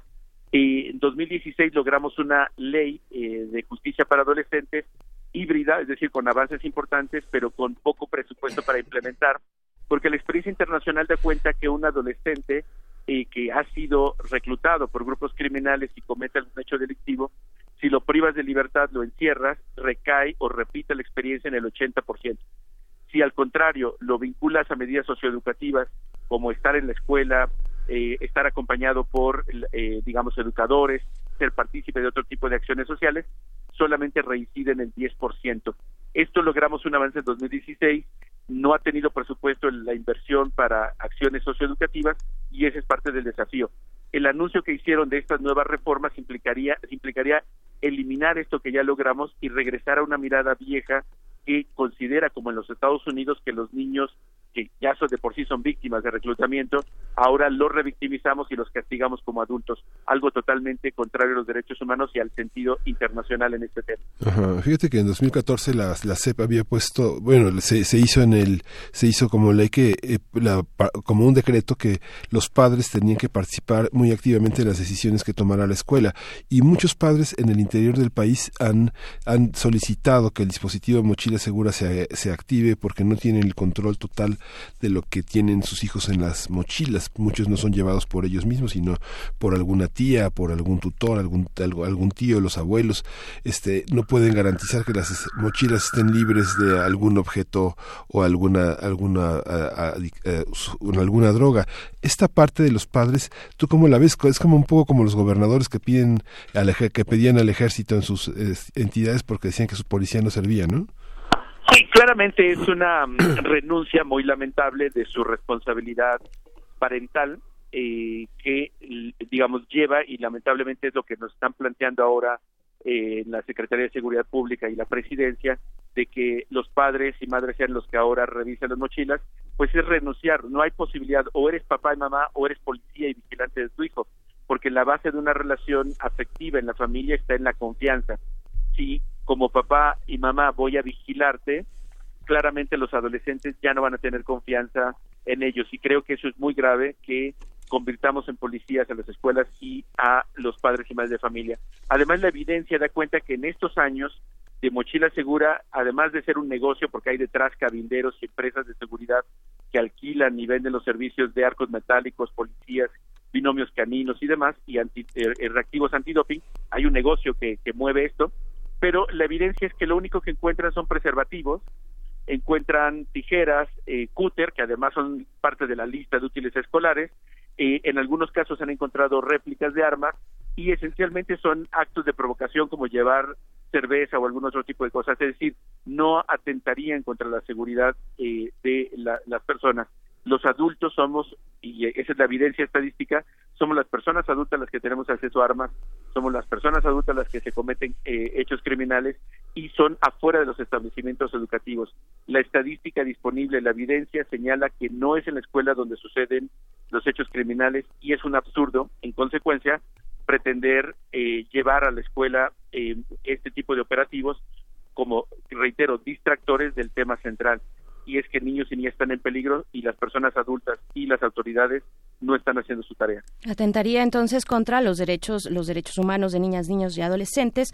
Eh, no se tiene evidencia de que eh, de que tenga eh, éxito su implementación y además genera un un ambiente un ambiente de desconfianza en las escuelas con entre pares entre compañeros en fin todavía mucho que seguir conversando a este respecto Juan Martín Pérez García director ejecutivo de la Redim la Red por los Derechos de la Infancia en México te agradecemos mucho este acercamiento que nos das esta mañana. Gracias. Gracias por la oportunidad, Berenice Ángel. Buen día. Gracias. Buen día, hasta pronto. Pues bueno. Pues tremendo la, situación, ¿no? Totalmente. Este, no sé, yo, bueno, me quedé helado con la estadística, ¿no? Pensar, este que casi siete niños están en, una situación de, de peligro de desaparición diariamente es algo Sí. Tremendo, ¿no? Así es, así es, y, y lo dicho, no se tiene evidencia de que funcione. Eh, genera estos ambientes, estos ambientes de desconfianza, rompe también con, con, la dinámica que hay en una comunidad escolar, ¿no? Eh, al pensar que el compañero de al lado, pues es sospechoso de, de algo, y, y, bueno, la evidencia eh, ahí está, no se encuentran en, en, esta mayoría, gran mayoría de los casos, pues evidencia de que esto funcione o de que los chicos estén comportándose de esa, de esa manera, ¿no? Además de que hay una cuestión de una autonomía progresiva hacia, hacia, los, hacia los jóvenes, ¿no? La, justicia trata eh, por segmentos incluso de edad, por grupos etarios de 12 a 14, de 14 a 16 y de 16 a 17 con 11 meses eh, a, los, a los jóvenes que tienen alguna situación eh, que, que, ver con, con la justicia. Entonces, bueno, ojalá que esto no se venga atrás, más allá del el esquema de mochila segura, no se eche atrás todo el trabajo que se ha realizado eh, en este sentido eh, con las nuevas reformas que se están planteando por parte del fiscal. Sí, esta parte bueno, fenomenológica que quiere decir lo que vemos y lo que está a nuestro alcance de nuestra vista, eso es lo fenomenológico parado a la entrada, a la salida de una escuela. Muchos, muchos profesores tienen una consideración sobre madres que son adolescentes, que tienen una manera de vestirse, de peinarse, que tienen tatuajes, que escuchan determinadas eh, músicas, que es eso criminaliza, estigmatiza, este, define de una manera muy negativa, ¿no? No, no, hay, no hay respeto por las formas de ser y los alumnos al interior de las escuelas padecen las consideraciones que algunas personas muy conservadoras tienen sobre los padres que los niños tienen, ¿no? enjuiciándolos en función de eso. Hay una parte que tenemos que trabajar muchísimo, ¿no? que la propia estadística, las propias preguntas que se hacen son estigmatizantes. Y lo preocupante todavía más es cuando eso se refleja en la ley. Eh, cuando eso está estipulado en la ley, pues bueno, esto, este es el debate que tenemos, eh, nada más una parte del debate de Mochila Segura. Vamos a hacer una pausa, son las nueve de la mañana, nos despedimos de la radio Nicolaita, volvemos después del corte. Síguenos en redes sociales. Encuéntranos en Facebook como Primer Movimiento y en Twitter como arroba PMovimiento. Hagamos comunidad.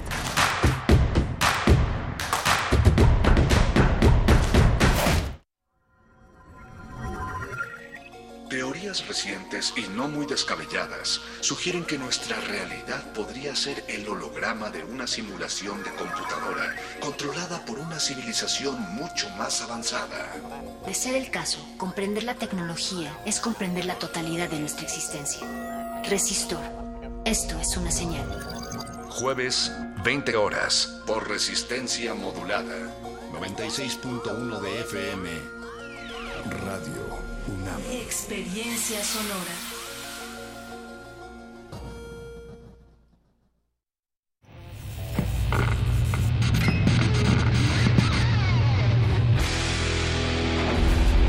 ¿Recuerdas esta música?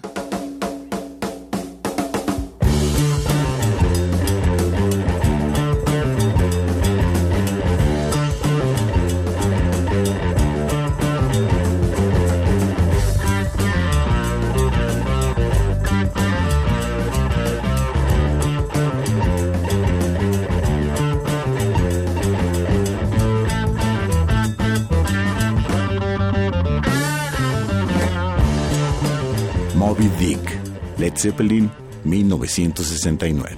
La revolución de la cultura juvenil cuando el rock dominaba el mundo. Todos los viernes a las 18.45 horas por esta frecuencia. 96.1 de FM. Radio UNAM, Experiencia Sonora. Habla Alejandro Moreno, presidente nacional del PRI. Revolucionar es como una emoción. Y en el PRI las emociones nunca mienten. Hoy tenemos que subirle las revoluciones a lo que tenemos que cambiar. Vamos a subirle las revoluciones al carácter y al orgullo. Hoy tenemos que subirle las revoluciones a las elecciones abiertas. Vamos a subirle las revoluciones a nuestra militancia. Vamos a subirle las revoluciones hasta volver a ganarnos tu confianza. Gracias. PRI, el Partido de México. En la Secretaría de Marina te ofrecemos la oportunidad de prepararte en la Universidad Naval. Estudia una carrera de nivel licenciatura o técnico profesional en los establecimientos educativos navales ubicados a lo largo del país. En nuestros centros de educación podrás obtener una formación científica y tecnológica. Al inscribirte, recibirás más que educación integral de calidad, un proyecto de vida. Visita el sitio www.gov.mx diagonal Universidad Naval y conoce las opciones que tenemos para ti. Secretaría de Marina. Gobierno de México.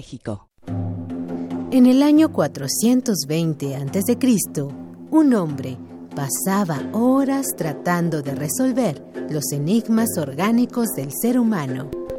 Hoy, gracias a él, lo último sobre investigación y salud llegará a tus oídos. Hipócrates 2.0. Investigación y vanguardia en salud. Escucha esta serie coproducida por el Programa Universitario de Investigación en Salud y Radio UNAM, todos los martes a las 18 horas por el 96.1 de FM. Radio UNAM, Experiencia Sonora.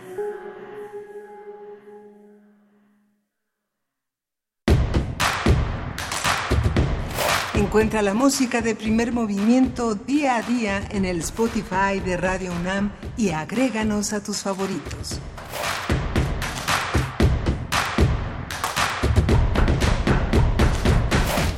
Ya regresamos, regresamos aquí a esta transmisión de primer movimiento en este jueves 16 de enero, la mitad del mes, del primer mes del 2020, pues estamos aquí en la cabina eh, después de muchas conversaciones interesantes, hablamos de la mochila segura con Juan Martín Pérez, de, el director de la Redim, y también del caso de Rusia, y pues bueno, hay muchos comentarios, Miguel Ángel Quemain, ¿cómo estás? Hola, buenos días, Berenice Camacho, pues eh, muy, muy sorprendido, francamente, francamente conmovido y choqueado por las estadísticas de de toda de todo el daño que hay hacia la población infantil es para la gente que parece exagerar con su preocupación sobre el cuidado ah, y la atención a sus hijos pues no no hay que escatimar esfuerzos en estar atentos a su presencia, no es estar, estar muy presentes sin, sin alarmismo, con cuidado, con previsión, pero eh, el, el, panorama es, es amplio, es difícil.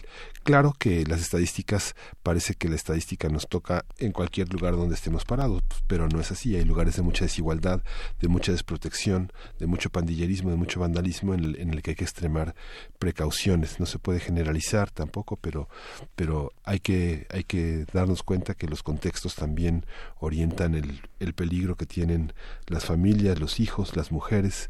Eh, las estadísticas todavía son muy, muy, muy alarmantes. ¿no?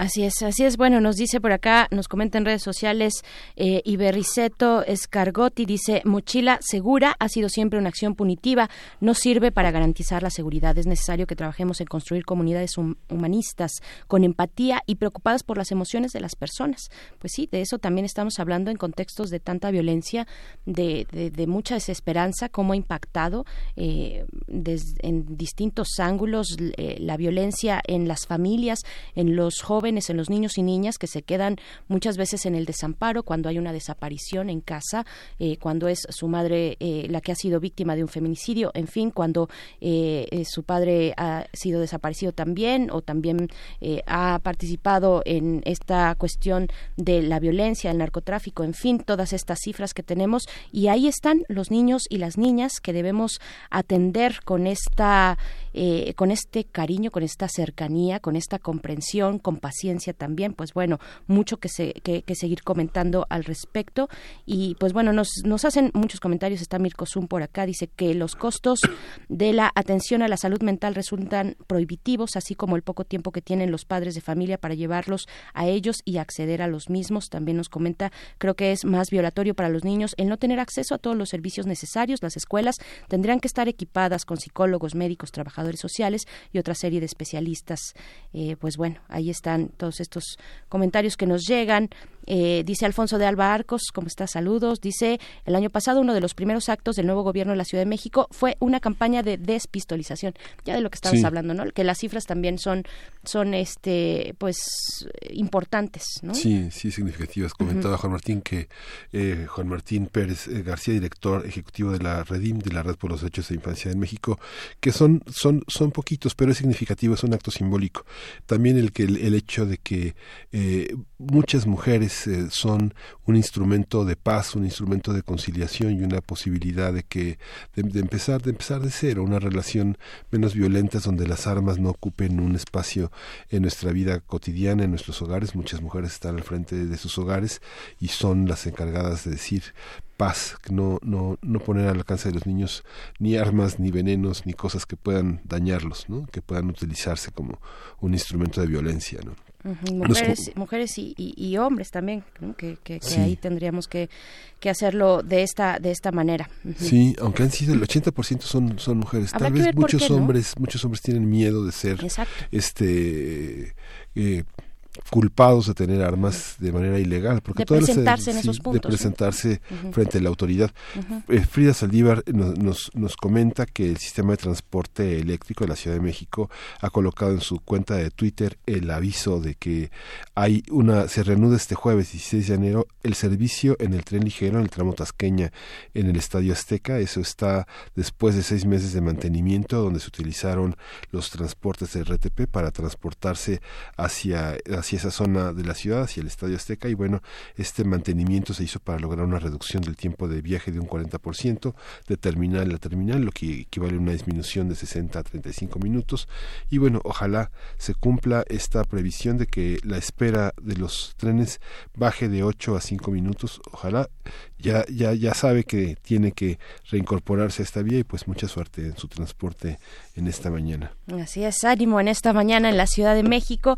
Ya son las nueve con nueve minutos. Eh, sigue, sigue el tránsito pesado, pero finalmente ya el momento en el que todos los niños y las niñas pues fueron llevados a la escuela ya, ya pasó. Bueno, todavía están algunos llegando al, al jardín, al, al kinder, pero bueno, les mandamos saludos a todos ustedes que están aquí escuchando, escuchando estas frecuencias universitarias desde donde quiera que, estén sintonizando la radio de la universidad vamos, vamos con lo siguiente. Vamos a tener, como todos los jueves, una mesa, la mesa de los mundos posibles, a cargo del doctor Alberto Betancourt.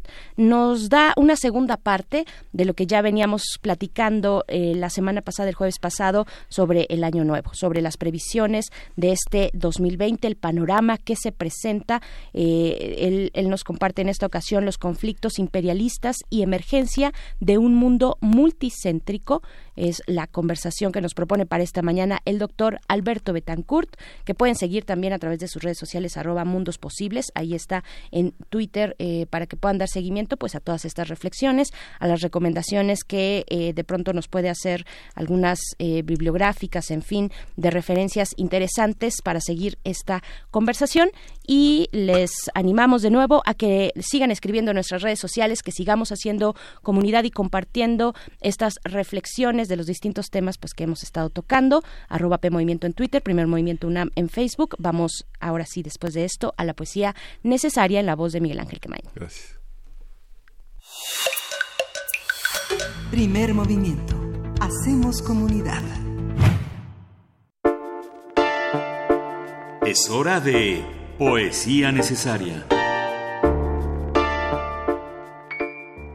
Hoy vamos a escuchar un poema de David Huerta que viene en su nuevo libro El cristal en la playa, que justamente este libro será presentado de, hoy en ocho días, el jueves 23 de enero, en un diálogo con Hernán Bravo Varela, que también publicó la documentación de los procesos, un libro que en algún momento leímos alguno de sus poemas, el jueves 23 de enero a las 7 de la noche en la calle de Mérida 44 en la colonia Roma, en ediciones Era van a estar juntos David Huerta y Hernán Bravo, Bravo Vamos a leer Vampiro Místico de este nuevo libro de David Huerta que se llama El cristal en la playa y El cristal de la playa y lo vamos a acompañar con el vals número 2 e interpretado por Stefan Hauser, este violonchelista croata que es verdaderamente prominente. Vamos a escuchar este poema de David Huerta. Dice El vampiro místico. No sé qué hay en la superficie, pero puedo escuchar los desgarramientos, las fracturas y el murmullo de embriones rotos. No sé tampoco qué hay aquí donde estoy, íntegramente y en pedazos, pero siento en la espalda un agua de cristales. Fluye, se apacigua, reanuda circulando. Sudor del mundo salamandra en la fogata de mis sentidos. No sé cuál es mi nombre, mis manos son como un coto de abismos, y no abro la boca porque el sol tiene un colmillo. Si tocara con él mi lengua exacerbada, yo moriría sin remedio. Mi cuerpo es de hierro y de diamantes. Hay canciones de guerra escritas en mis huesos. Nutro mi yugular con besos y con calcinaciones, con trapos embebidos en un tosigo sexual, con centellas y con oscuras ráfagas que salen de mis ojos. Acudo, jadeo, el aire me circunscribe y me quema con su tiara de curva delicia y su cuchillo lento. Respiro las enormidades del tiempo, los núcleos brillantes y los músculos disgregados del espacio. Botellas y despojos eternos llenan mi soledad. Oigo mi caliente murmullo bajo la irradiación del abandono. Estoy solo. Mi sangre sale de mí para volver a mí. Esto es lo que quiero decir. Quiero decir que no sé lo que sucede entre tanta confusión, tantas devastaciones. No sé si se me escucha. ¿Se me escucha? No sé, tengo unos colmillos que suenan como joyas entrechocando bajo la cúpula de la noche asesina. Hace frío, hace frío, despierto en una tumba turbia donde mi terror sale de mí para volver a mí, sediento él, sediento yo, locos en la fiebre de la rapiña y en el delirio sanguinario. Muerdo y me inclino con los pinceles de mi apetito. Observo los monumentos áridos de mi cerrada mordedura. Vampiro místico, vampiro místico, duermes bajo mis manos, mis cartílagos, mis rajadas retinas. Te abrazo, te abandono, de nuevo te abrazo, duermo y sigo solo.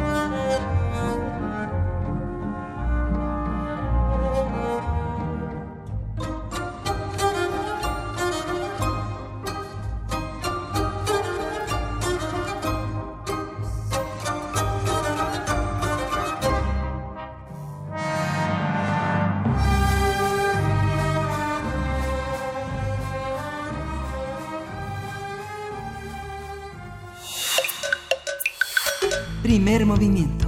Hacemos comunidad. La mesa del día. Y llegó el momento de darle la bienvenida, como todos los jueves, a la Mesa de los Mundos Posibles, al doctor Alberto Betancourt. Ustedes lo conocen, eh, lo han escuchado aquí en esta sección de los mundos posibles. Él es doctor en historias, profesor de la Facultad de Filosofía y Letras de la UNAM y coordinador del Observatorio del G20 de la misma facultad. Y eh, hoy nos trae una segunda parte de una reflexión que ya eh, tuvimos desde la semana pasada contigo, doctor Alberto Betancourt, sobre el año nuevo, el 2020, y en esta ocasión los conflictos interimperialistas y emergencia de un mundo multicéntrico es lo que nos propones para esta mañana. ¿Cómo estás? Queridos amigos del auditorio, muy buenos días. Eh, Berenice, Miguel Ángel, qué bueno que nos hacen el favor de escucharnos en sus centros de trabajo, en sus carpinterías, en sus panaderías, en sus automóviles, en sus casas. Eh, efectivamente, Berenice, pues hoy quisiera continuar el ejercicio que iniciamos la semana anterior, este acto de antropología del poder, que consistió en escudriñar en los discursos de Año Nuevo de los hombres más poderosos del mundo. En esta ocasión seguimos por orden eh, a, las a los jefes de Estado que son eh, los que ejercen el mayor gasto militar en el mundo. Nos llevamos algunas sorpresas como la presencia de Arabia Saudita en el cuarto lugar o el hecho de que Rusia esté hasta el sexto.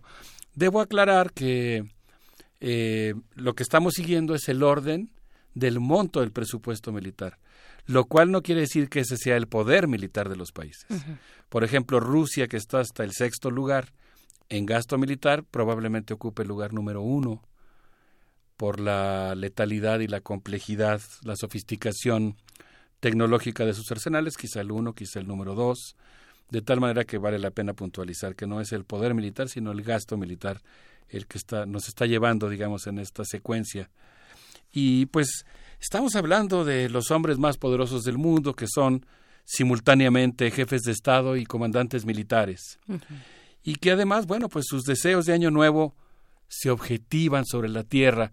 Decíamos, bromeando en alguna ocasión, o, más que bromeando, haciendo una alegoría, los, los deseos que pronuncian estos hombres poderosos cuando se atragantan las uvas, se convierten en una fuerza telúrica, ¿no? que en realidad remodela la faz de la Tierra y por eso nuestro interés de observar lo que dijeron, de analizar sus discursos, porque cada uno de ellos tiene sus propios sueños, podríamos decir que en sus deseos de Año Nuevo se dejan ver sus eh, afanes geopolíticos y esos designios chocan con las ensoñaciones de otros.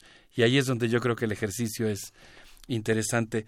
El quinto lugar en gasto militar lo ocupa Francia.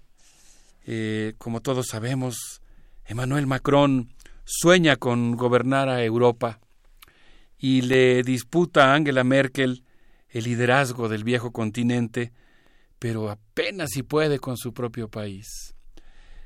Francia tiene 67 millones de habitantes, quienes producen 2 billones 353 mil millones de dólares y ejercen anualmente un gasto militar de 53 mil millones de dólares. Vamos a ver cómo pasó Macron el fin de año.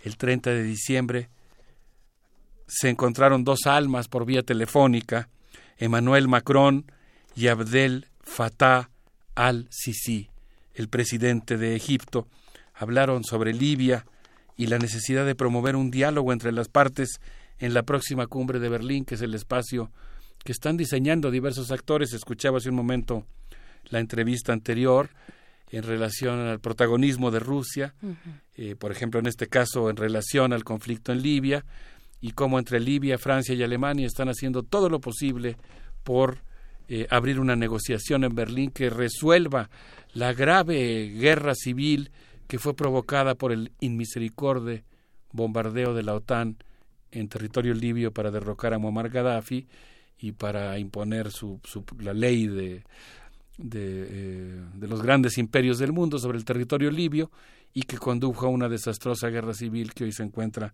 en una intensidad muy, muy alta. En su mensaje de Año Nuevo, Macron justificó la reforma de pensiones. Estamos promoviendo, dijo, el diálogo entre trabajadores y patrones. Y Macron se atrevió, Berenice, a decir, eh, 2020 será el año de la unidad nacional. Ve, de dónde venimos, del 2019 con los chalecos amarillos y ahora con el estallido de la huelga general más grande que ah, se ha vivido en Francia. Louis Pelon y Jacques Pessé afirmaron en el diario Liberación, a mí siempre me da dolor pensar en Liberación porque a mí me encanta la idea de este periódico fundado por Jean-Paul Sartre, un diario existencialista, ¿qué más quiere uno? No es como una extensión del diario personal al nivel de las noticias. Y pues ahora que fue privatizado y ya no se pueden leer las notas, hay que pagar, se siente una especie de escalofrío. Y a pesar de eso, cuando uno logra burlar mediante algún hacker los candados y asomarse a liberación, eh, resulta muy interesante todavía.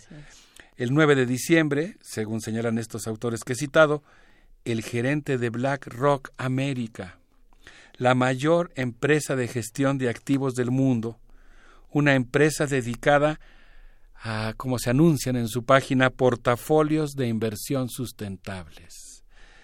Discutió con Emmanuel Macron la reforma del sistema de pensiones y aunque ambos pretendieron resaltar como el elemento central de su reunión las inversiones para evitar el cambio climático, la verdad es que estaban tratando de ocultar lo que podríamos llamar el gran robo del siglo, la reforma de pensiones que pretende privatizar y convertir en activos financieros los ahorros de toda una vida de trabajo de los trabajadores franceses.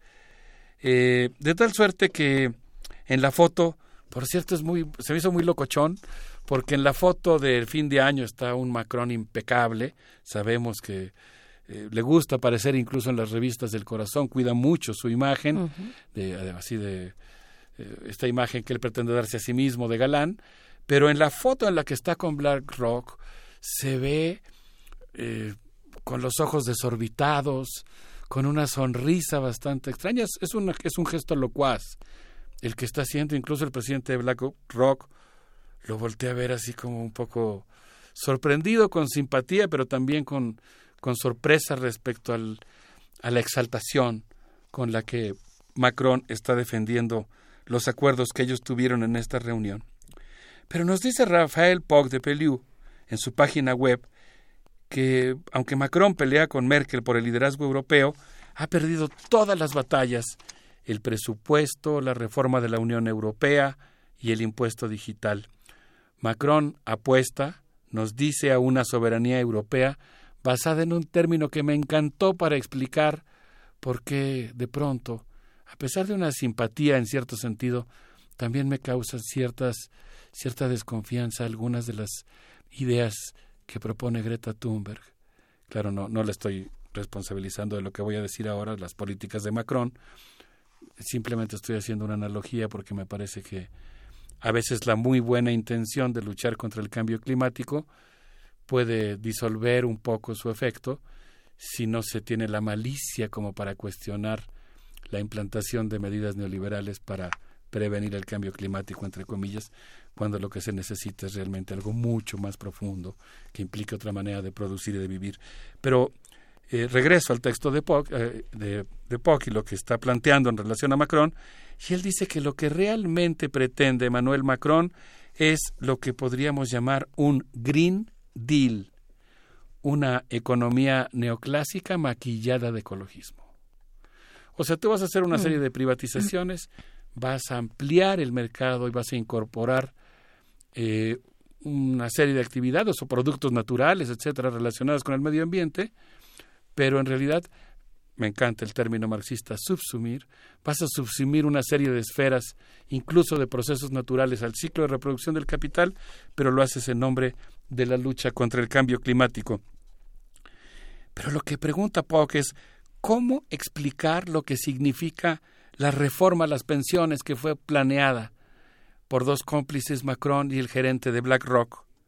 Y viene una lista que a mí me parece impresionante para tratar de dar respuesta a la interrogante anterior degradación de la vida y las condiciones generales de trabajo del pueblo francés, engordamiento de las grandes fortunas, desvergüenza de los medios de comunicación vendidos al mejor postor, desmantelamiento del sector público, pérdida del sentido y el honor de los oficios, estrés generalizado ante la guillotina de los recortes, digitalización orientada a la explotación, ruina preprogramada del servicio de correos, desmantelamiento de los ferrocarriles, demolición del sistema sanitario y del sistema republicano de educación.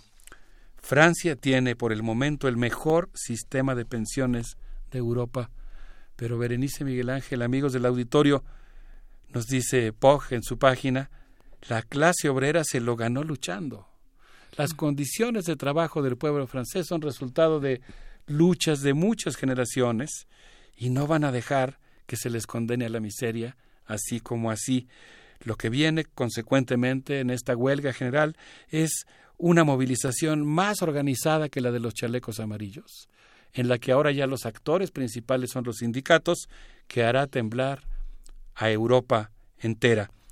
Por lo pronto, los conductores de trenes de alta velocidad de Francia organizaron una cena de Navidad en huelga. Muchos cheminú acudieron vestidos de Santa Claus.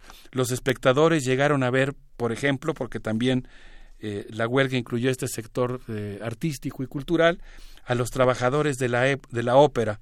Llegaron a ver El Príncipe Igor y se encontraron con una gran sorpresa. Los actores y las actrices se sumaron a la huelga, haciendo valer su derecho a declararla en el último minuto. El empresario debe haber dicho, ¡uh, la, la! Perdió 359 mil euros por cada función. La reforma pretende que los artistas pierdan un derecho adquirido en 1698. Claro, es un sector muy particular. Es que la reforma al régimen de pensiones implica muchos cambios en muy diversos oficios. Obviamente voy a mencionar a un sector que en cierto sentido nos podría parecer privilegiado, pero que tiene su propia historia de búsqueda de sus condiciones laborales. Eh, entiendo que los trabajadores de la ópera tienen derecho a jubilarse a los 42 años. Es un derecho que le arrancaron nada más y nada menos que a Luis XIV en el año de 1698. Y con esta reforma mediante la cual BlackRock pretende apoderarse de las pensiones de los jubilados franceses, perderían ese derecho. hay, que tener para eso, eh, Miguel Ángel, también conciencia de la historia, hay que conocer la historia, hay que apropiarse de la historia para poder eh, saber, darse cuenta que son finalmente herederos de una lucha laboral de, siglos, básicamente, es lo que estamos viendo aquí, por lo menos con este ejemplo, eh, y que no se va a desmoronar, desmoronar, de un día para el otro, que, están ahí haciendo presencia y que saben lo que ha significado todo este recorrido, este recorrido de luchas, y ahí es, es la parte emocionante eh, y que nos mantiene a la expectativa. Cuando los deseos eh, en este en este recuento de, fin de año cuando los deseos de los grandes mandatarios eh, mientras están tomando el vino y comiendo las uvas eh, son finalmente frenados también por una multitud que tiene una conciencia de su propia historia Prende tu es impresionante. Yo recuerdo la huelga de 1996, que, que, fue fundamentalmente eh, sostenida por la red de transporte. Francia estuvo parada cerca de tres meses en, en, un, en un paro generalizado. Y es curioso porque Pierre Bourdieu señalaba justamente que era un movimiento que se estaba convirtiendo, que tenía la posibilidad de convertirse en Europa en una especie de confederación de grupos vulnerables, entre los que estaban los profesionistas y un sector académico que no estaba considerado por las grandes élites de las universidades europeas, en las que la Sorbonne era una red muy importante, el Collège de Francia y muchas instituciones, en las que le daban la espalda a muchas personas que habían sostenido el tema de las pensiones y que estaban abandonadas a una, a una, a una cuestión muy, muy mercantilizada, una mundialización de un mercado que, que, que, mercaba con, la, con el futuro, con la vejez, con la tranquilidad futura de muchas personas que le habían dado tanto a sus países, ¿no? Qué interesante, qué, qué vocación haces, ¿no? El gran Pierre Bourdieu. Sí. Pues sí, yo creo que es muy interesante ver cómo los trabajadores están ahora defendiendo sus condiciones generales de trabajo. Y en ese contexto ubicar todas estas imágenes que uno puede encontrar en la red de los ferroviarios, los artistas, eh, la aerolínea Air France, que han decidido irse a la huelga para defender los derechos conquistados y sus condiciones de trabajo. Y pues la verdad a mí me entusiasma darme cuenta, se sabe, es obvio, pero aquí tratamos de documentarlo sistemáticamente, que los pueblos están vivos y son capaces de cambiar el curso de la historia y por lo tanto están frenando estas políticas neoliberales trasnochadas de Macron, que se están, cuyos deseos de año nuevo están encallando y se están rompiendo con el arrecife de la realidad, que es la resistencia social a su intento de apropiarse de esto. Yo les propondría, porque en un momento más vamos a hablar de Rusia, si nos da tiempo mencionaremos algunas cositas de Alemania, que vayamos a visitar un museo que se acaba de inaugurar recientemente, el Museo de la Música Electrónica de la preciosa ciudad de Frankfurt, y escuchemos algo que está en una de sus salas de Alex Azari, Good Sounds for a Good Times. Vamos a escucharlo a ver qué les parece.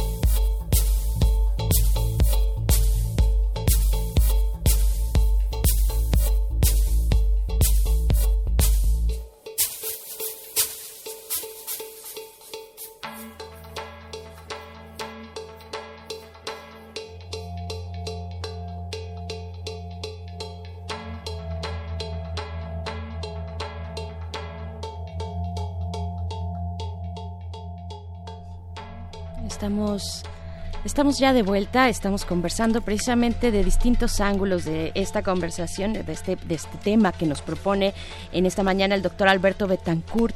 Eh, con una parada en Francia, con una parada en las luchas laborales que está teniendo eh, actualmente ese país después de las reformas propuestas por Macron respecto a las pensiones. Eh, hablábamos y comparábamos un poco con otros países también europeos, pero te seguimos escuchando, Alberto Betancourt, después de esta selección musical electrónica de Alemania, que bueno, vaya que Alemania es el sitio para este tipo de música. Nos fuimos un ratito hasta Frankfurt, así, cuna del pensamiento crítico de muchas cosas más. ¿Qué, comentario tan interesante, si es fuera del aire, Miguel Ángel, ¿no? Lo que debe significar ahora vivir en Europa, qué incertidumbre, un continente cuyo promedio de edad tiende a, elevarse, digamos, tiende a envejecer el continente, y en ese contexto, pues, qué, qué amenaza se cierne si se convierte eh, el tema del dinero de las pensiones en un, en un negocio privado de una empresa como es BlackRock, la empresa de activos más grande del mundo. Eh, vámonos ahora, si les parece bien, a Rusia. La Rossískaya Federatsiya, la Federación Rusa, tiene 146 millones de habitantes que producen un billón ocho mil millones de dólares anuales, casi como México. Me ha asombrado mucho en este ejercicio, pues, el tercer año más o menos que lo hacemos aquí, y pues es impresionante, ¿no? El peso geopolítico que tiene Rusia, el peso militar que tiene en el mundo, y ya cuando lo ves demográficamente y por su Producto Interno Bruto, está atrás de Brasil en ambos renglones, en demografía, en Producto Interno Bruto. Vuelve a insistir que, entre otras cosas, pues sigue teniendo los arsenales nucleares más letales de toda la Tierra, probablemente, o los segundos más letales, y además pues tiene una tradición diplomática y un Estado que, un jefe de Estado también, que, están, que hacen valer su peso, aunque vemos que no es tanto, pero cómo suena, ¿no? ¿Qué, qué impacto tiene en el mundo? Eh, Vladimir Putin se reunió el 27 de diciembre con los integrantes del Consejo de Seguridad para discutir sobre los ataques terroristas en la ciudad siria Idlib. Estuvo ahí con ellos, fue un día muy agitado. Por la tarde sostuvo una conversación telefónica también con eh, Abdel al-Sisi, el presidente de Egipto. No sé ustedes, Miguel Ángel, Berenice, amigos del auditorio, pero yo cuando, cuando pienso así en esta conversación entre el presidente, entre el de de Rusia y el presidente de Egipto, no puedo quitarme de encima la imagen de Vladimir Putin descendiendo de un avión con un AK-47 de oro para entregárselo en sus manos a Al-Sisi después del golpe de Estado que dio, o bueno, por lo menos de un cambio así muy brusco de poder en el que derribó al poder, al, el, al gobierno que había llegado a la presidencia por la vía electoral de los hermanos musulmanes. Eh, ya después un amigo conocedor, experto de la historia contemporánea de Egipto me explicó que, que estaba muy complicada la cosa. No, no podemos ahorita meternos a analizar la historia política de Egipto, pero esa imagen ronda mi cabeza cuando pienso en la conversación telefónica entre ellos, quienes eh, acordaron, cerraron el trato de la construcción del reactor nuclear de El Dabaa. Eh, a mí hay algo que no me gusta de Vladimir Putin. Hay cosas que me, que me parecen bien cuando actúa como un defensor del derecho internacional, cosa que ocurre con cierta frecuencia. A veces también mm. él lo viola, también pasa con cierta frecuencia. Pero hay algo que no me gusta nada de su presidencia y de su papel en el mundo, que es el hecho de que anda vendiendo un tipo de basura tecnológica producto de la Guerra Fría, que son los reactores nucleares. Que yo, por cierto, hago votos para que conjuremos una idea que he escuchado por ahí que de pronto hay en el gobierno mexicano de construir más reactores nucleares y de una vez anuncio que hay que hacer una gran campaña para oponernos a ese peligro. Pero por lo pronto, pues ellos en esta conversación telefónica cerraron el trato. Rusia va a construir un reactor nuclear en Eldabá. El día 29 Putin habló con Angela Merkel sobre la crisis en Libia eh, y el gasoducto Nord Stream 2 que pues permitirá el tránsito por territorio ucraniano del gas, del gasoducto que llegará hasta Alemania y que permitirá que los alemanes no mueran de frío. Eh, yo creo que pues Angela Merkel realmente sueña con una gran Europa, una gran Europa que incluya a Rusia, ya lo han intentado antes, quizá de manera formal, quizá no tan formal. Ahora Macron se suma un poco a esta idea. Es una manera de que la Unión Europea contrapese a los Estados Unidos. Y bueno, aquí hemos hecho un recuento por países, pero si lo hiciéramos por entidades geopolíticas, si en lugar de hacerlo por países lo hubiéramos hecho por hubiéramos incluido una entidad como es la Unión Europea, es muy probable que la situación eh, sería muy diferente. Entonces, eh, bueno, pues esta fue la eh, la situación. El 30 de diciembre Putin celebró el 30 aniversario de la Biblioteca Rusa para Niños y la verdad es que no resistí y ahora mismo en mi intervención, aunque el tema es la geopolítica y los designios de Año Nuevo, asomarme a la tercera biblioteca más grande del mundo después de la de París y Washington, o arriba de la de Washington, no sé exactamente, que cuenta realmente con colecciones rarísimas y valiosas como son, por ejemplo, eh, la colección de manuscritos etíopes, una de las memorias escritas más antiguas de la humanidad, Miguel Ángel, con sus textos en que es el lenguaje litúrgico de la Iglesia Ortodoxa etíope, que es incluso anterior al amárico, eh, una lengua que dialogó con el cristianismo, con el judaísmo y con el islam, y bueno, en este caso el presidente de Rusia, que está muy ocupado en ampliar la presencia rusa en Siria, en Irak, en Irán, eh, hizo alusión a esta biblioteca. En su discurso de Año Nuevo, el exagente de la KGB recordó que en 2020 se cumplirán 75 años de la victoria sobre el fascismo. Eh, Rusia está jugando un papel muy activo en la crisis en Irak y como sabemos, pues eh, la muerte de Qasem Soleimani fue muy impactante para Rusia porque fue el general que les ayudó a organizar la intervención rusa en territorio sirio. Como mencionamos aquí en su momento, el gobierno de Bashar al-Assad mantenía el control solamente de una tercera parte del territorio de Siria, estaba a punto de sucumbir ante los embates de esta coalición internacional que ha financiado ejércitos mercenarios.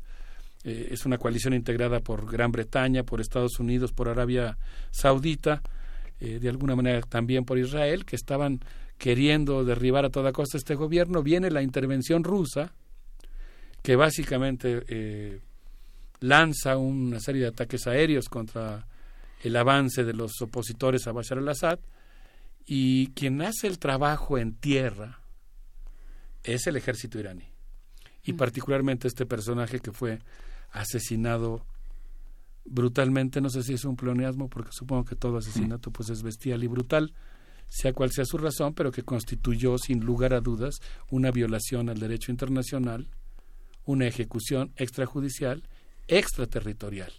Así que en esa crisis Rusia está metida a fondo y pues estuvo haciendo muchas llamadas para tratar de frenarlo. Se nos acaba el tiempo, voy a mencionar muy brevemente nada más que pues Angela Merkel, que sueña con una gran Europa, celebró Hanukkah el, el día 22, habló de la cultura y la historia judía y cómo éstas forman parte de la historia de Alemania, envió sus mejores deseos a Israel y nos dijo que las luces de Hanukkah nos recuerdan, señaló un milagro ocurrido en Jerusalén hace 2200 años, pero también el milagro de que Alemania remontó su traición a todos los valores humanos, aunque dijo el reciente ataque a una sinagoga en Halle nos recuerda que el pueblo judío necesita protección.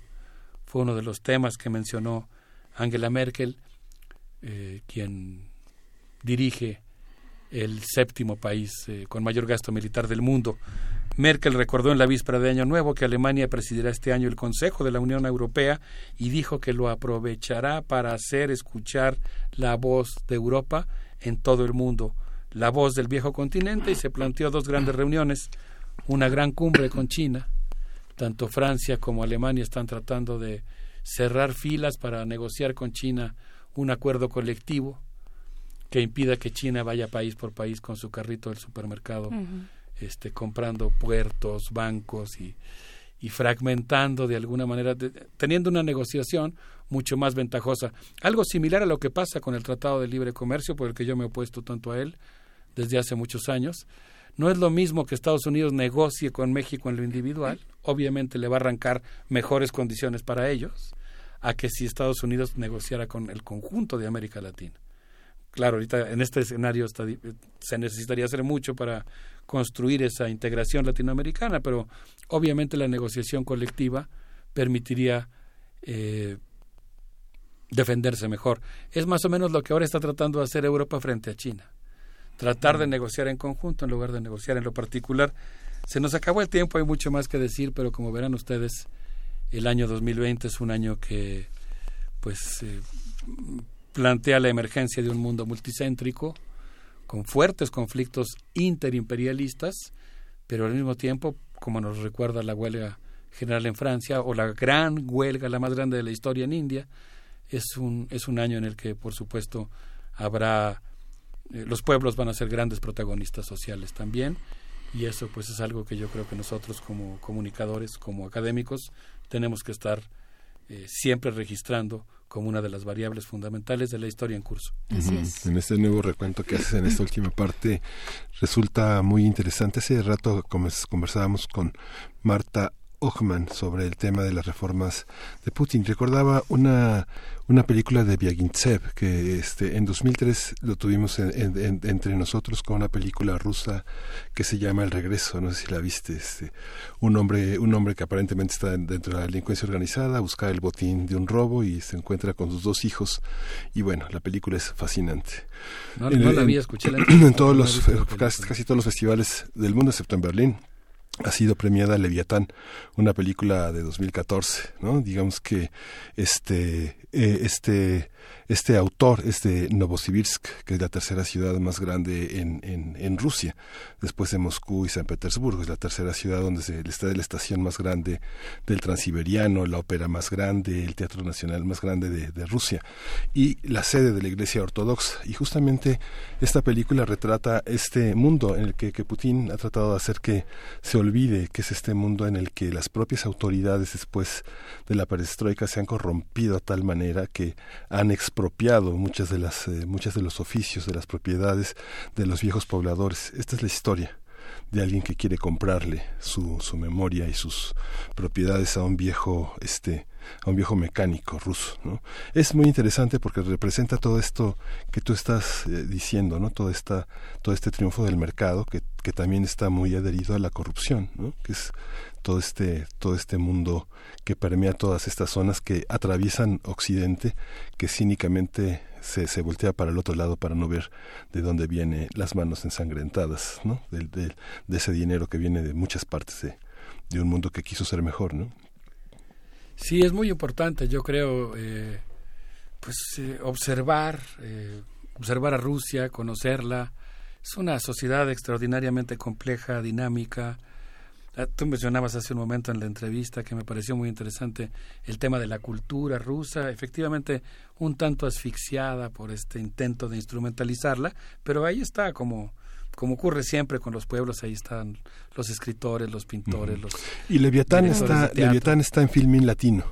Hay que pagar, si tú estás está ahí, puedes pagar 25 pesos, cuesta 25 pesos.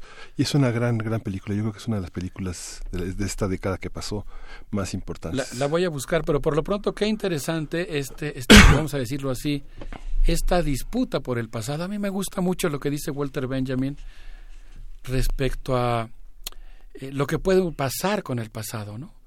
Es decir, uno puede traicionar las luchas del pasado o puede revivificarlas, revivificarlas eh, a mí me gusta mucho cuando él plantea esta idea de la resurrección de las luchas del pasado.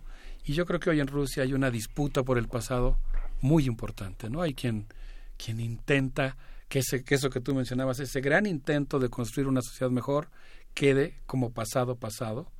Y hay quien, pues tal vez sería mi caso, piensa que es como quiera que sea un reservorio de un pasado futuro, ¿no? De un posible pasado futuro con muchas correcciones que hacer, por supuesto. Por supuesto, un pasado futuro, un pasado que se expresa en, en, en, muchas posibilidades también. Te agradecemos mucho, doctor Alberto Betancourt. Te esperamos el próximo jueves por acá en otra mesa de mundos posibles y nos vamos a despedir con música. Una propuesta musical. Sí, ¿qué les parece si escuchamos algo de rap francés que se escuchó en el Festival de la Humanité del año pasado? Vamos a escuchar a soprano con esto que es Challenge. Muchas gracias. A ver qué les parece. Vamos a escuchar y volvemos. Je voulais porter ma banlieue sur le grand écran. Ils m'ont dit t'es pas de la famille Renoir, laisse béton.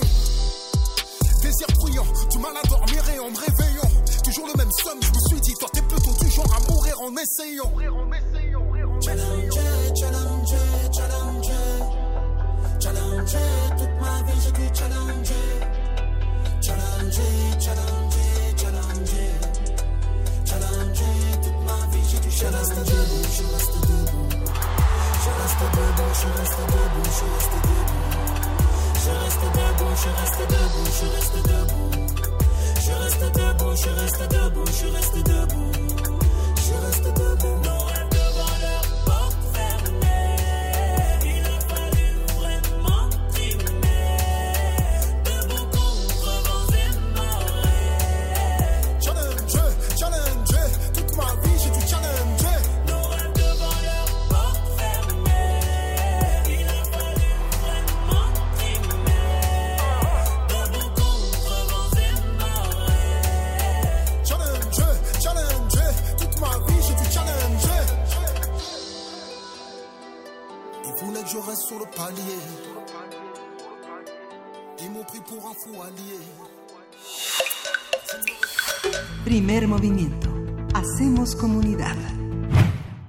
Bien, pues como, como escucharon esta mesa de los mundos posibles, nos faltaba todavía un poquito cerrar con Alemania y antes de despedirse el doctor Alberto Betancourt decía también Inglaterra. Pues bueno, ahí está y también nuestras redes sociales para que ustedes puedan participar.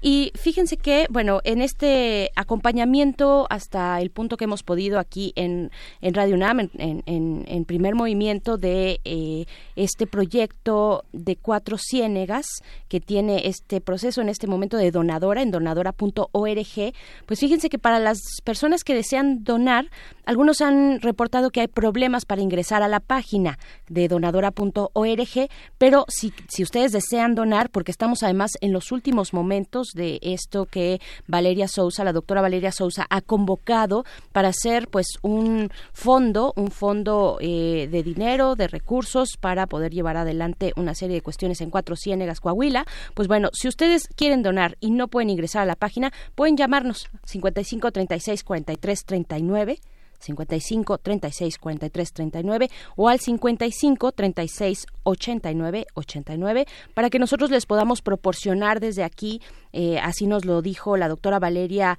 Sousa, un número de cuenta para ella, que, que, ella nos dio específicamente para esto, para no para ella, sino para el proyecto de Cuatro Ciénegas y ustedes puedan participar y de esta manera apoyar este gran, gran, eh, esta gran iniciativa que ha tenido unos impactos sociales muy importantes en esa región, pero que está en un punto pues crítico y se requiere de la ayuda de todos y todas. La doctora Valeria Sousa, que ha estado aquí en estos micrófonos y en muchos otros espacios y medios de comunicación, pues llamando la atención de todos, de ciudadanos, de gobierno, sobre lo que ocurre en Cuatro Ciénegas. 55 36 43 39, 55 33 89 89 para proporcionarles el número de cuenta donde podrían hacer su depósito para Cuatro Ciénegas. Miguel Ángel. Sí.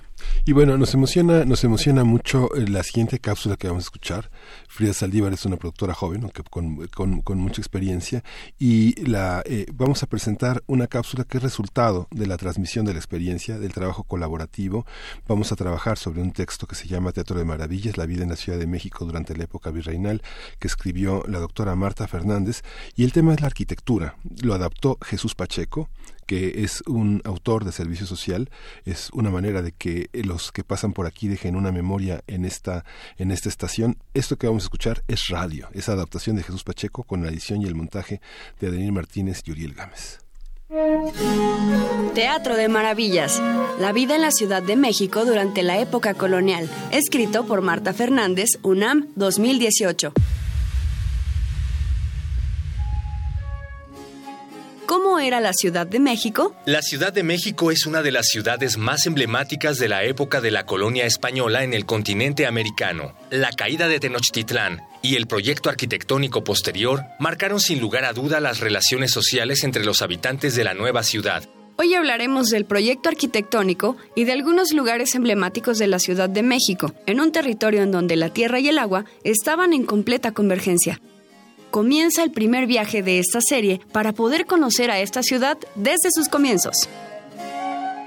La Ciudad de México poco a poco se convirtió en una ciudad comercial. Los edificios se construían con talleres y habitaciones de forma regular. Personas de distintas clases sociales, para generar un ingreso extra, rentaban la planta baja de sus propiedades como accesorias. Como se espera en las grandes ciudades, los problemas no se hacían esperar. No solo había faltas a la moral o a la iglesia a plena luz del día, también se utilizaba la oscuridad de las noches para poder delinquir. La Ciudad de México no tenía sistema de alumbrado público.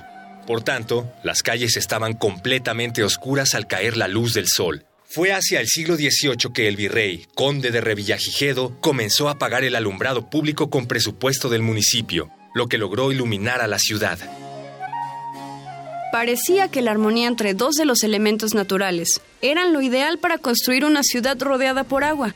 Sin embargo, para el año de 1629, tras una lluvia torrencial que duró alrededor de 40 minutos, la ciudad se inundó por cinco años. La Ciudad de México tuvo que cambiar con el paso del tiempo. Las catástrofes naturales forzaron a los arquitectos de la Nueva España a pensar en otra ciudad, La arquitectura y las diferentes perspectivas pusieron a México en temas de discusión y era nombrado por muchos personajes históricos de diversas maneras. El barón Alexander von Humboldt en el siglo XIX declaró a la Ciudad de México como la ciudad de los palacios, una ciudad que comenzó a tomar forma en el constante flujo de mentes brillantes que veían en México una oportunidad de rehacerse y repensarse. La perspectiva neoclásica, inspirada en la arquitectura grecorromana, se plasmó en algunos edificios como el Palacio de Minería, el Palacio de los Condes de Buenavista, hoy Museo de San Carlos, con su portada semicircular y su patio redondo, similar al Palacio de Carlos V en Granada, España. La Casa de los Condes del Valle de Orizaba o Casa de los Azulejos, reconocida por su recubrimiento de cerámica azul y blanca, en donde hoy existe un restaurante popular. El ex Palacio Arzobispal, hoy Museo de la Secretaría de Hacienda y Crédito Público, y el Palacio de los Condes de Eras Soto, que tiene en una esquina de sus fachadas a un ángel de la abundancia. Así es como se habla de la influencia arquitectónica que comenzó a cambiar el estilo de vida de los habitantes de la Ciudad de México y que sin lugar a duda sigue marcando las relaciones entre los habitantes y transeúntes de la gran urbe. La Ciudad de México es una de las más grandes de todo el mundo y miles de turistas llegan para impresionarse con su historia y la arquitectura tan emblemática de México que pasó por la colonia. Otras construcciones son emblemáticas debido a su relación con personajes históricos o grupos religiosos, como el convento de San Jerónimo, que servía como refugio espiritual de Sor Juana Inés de la Cruz.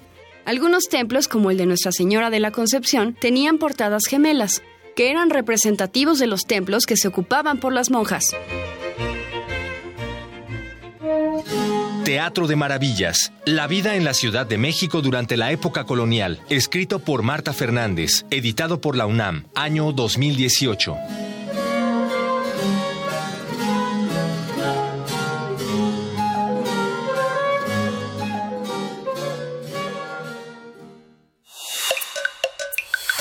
Primer movimiento.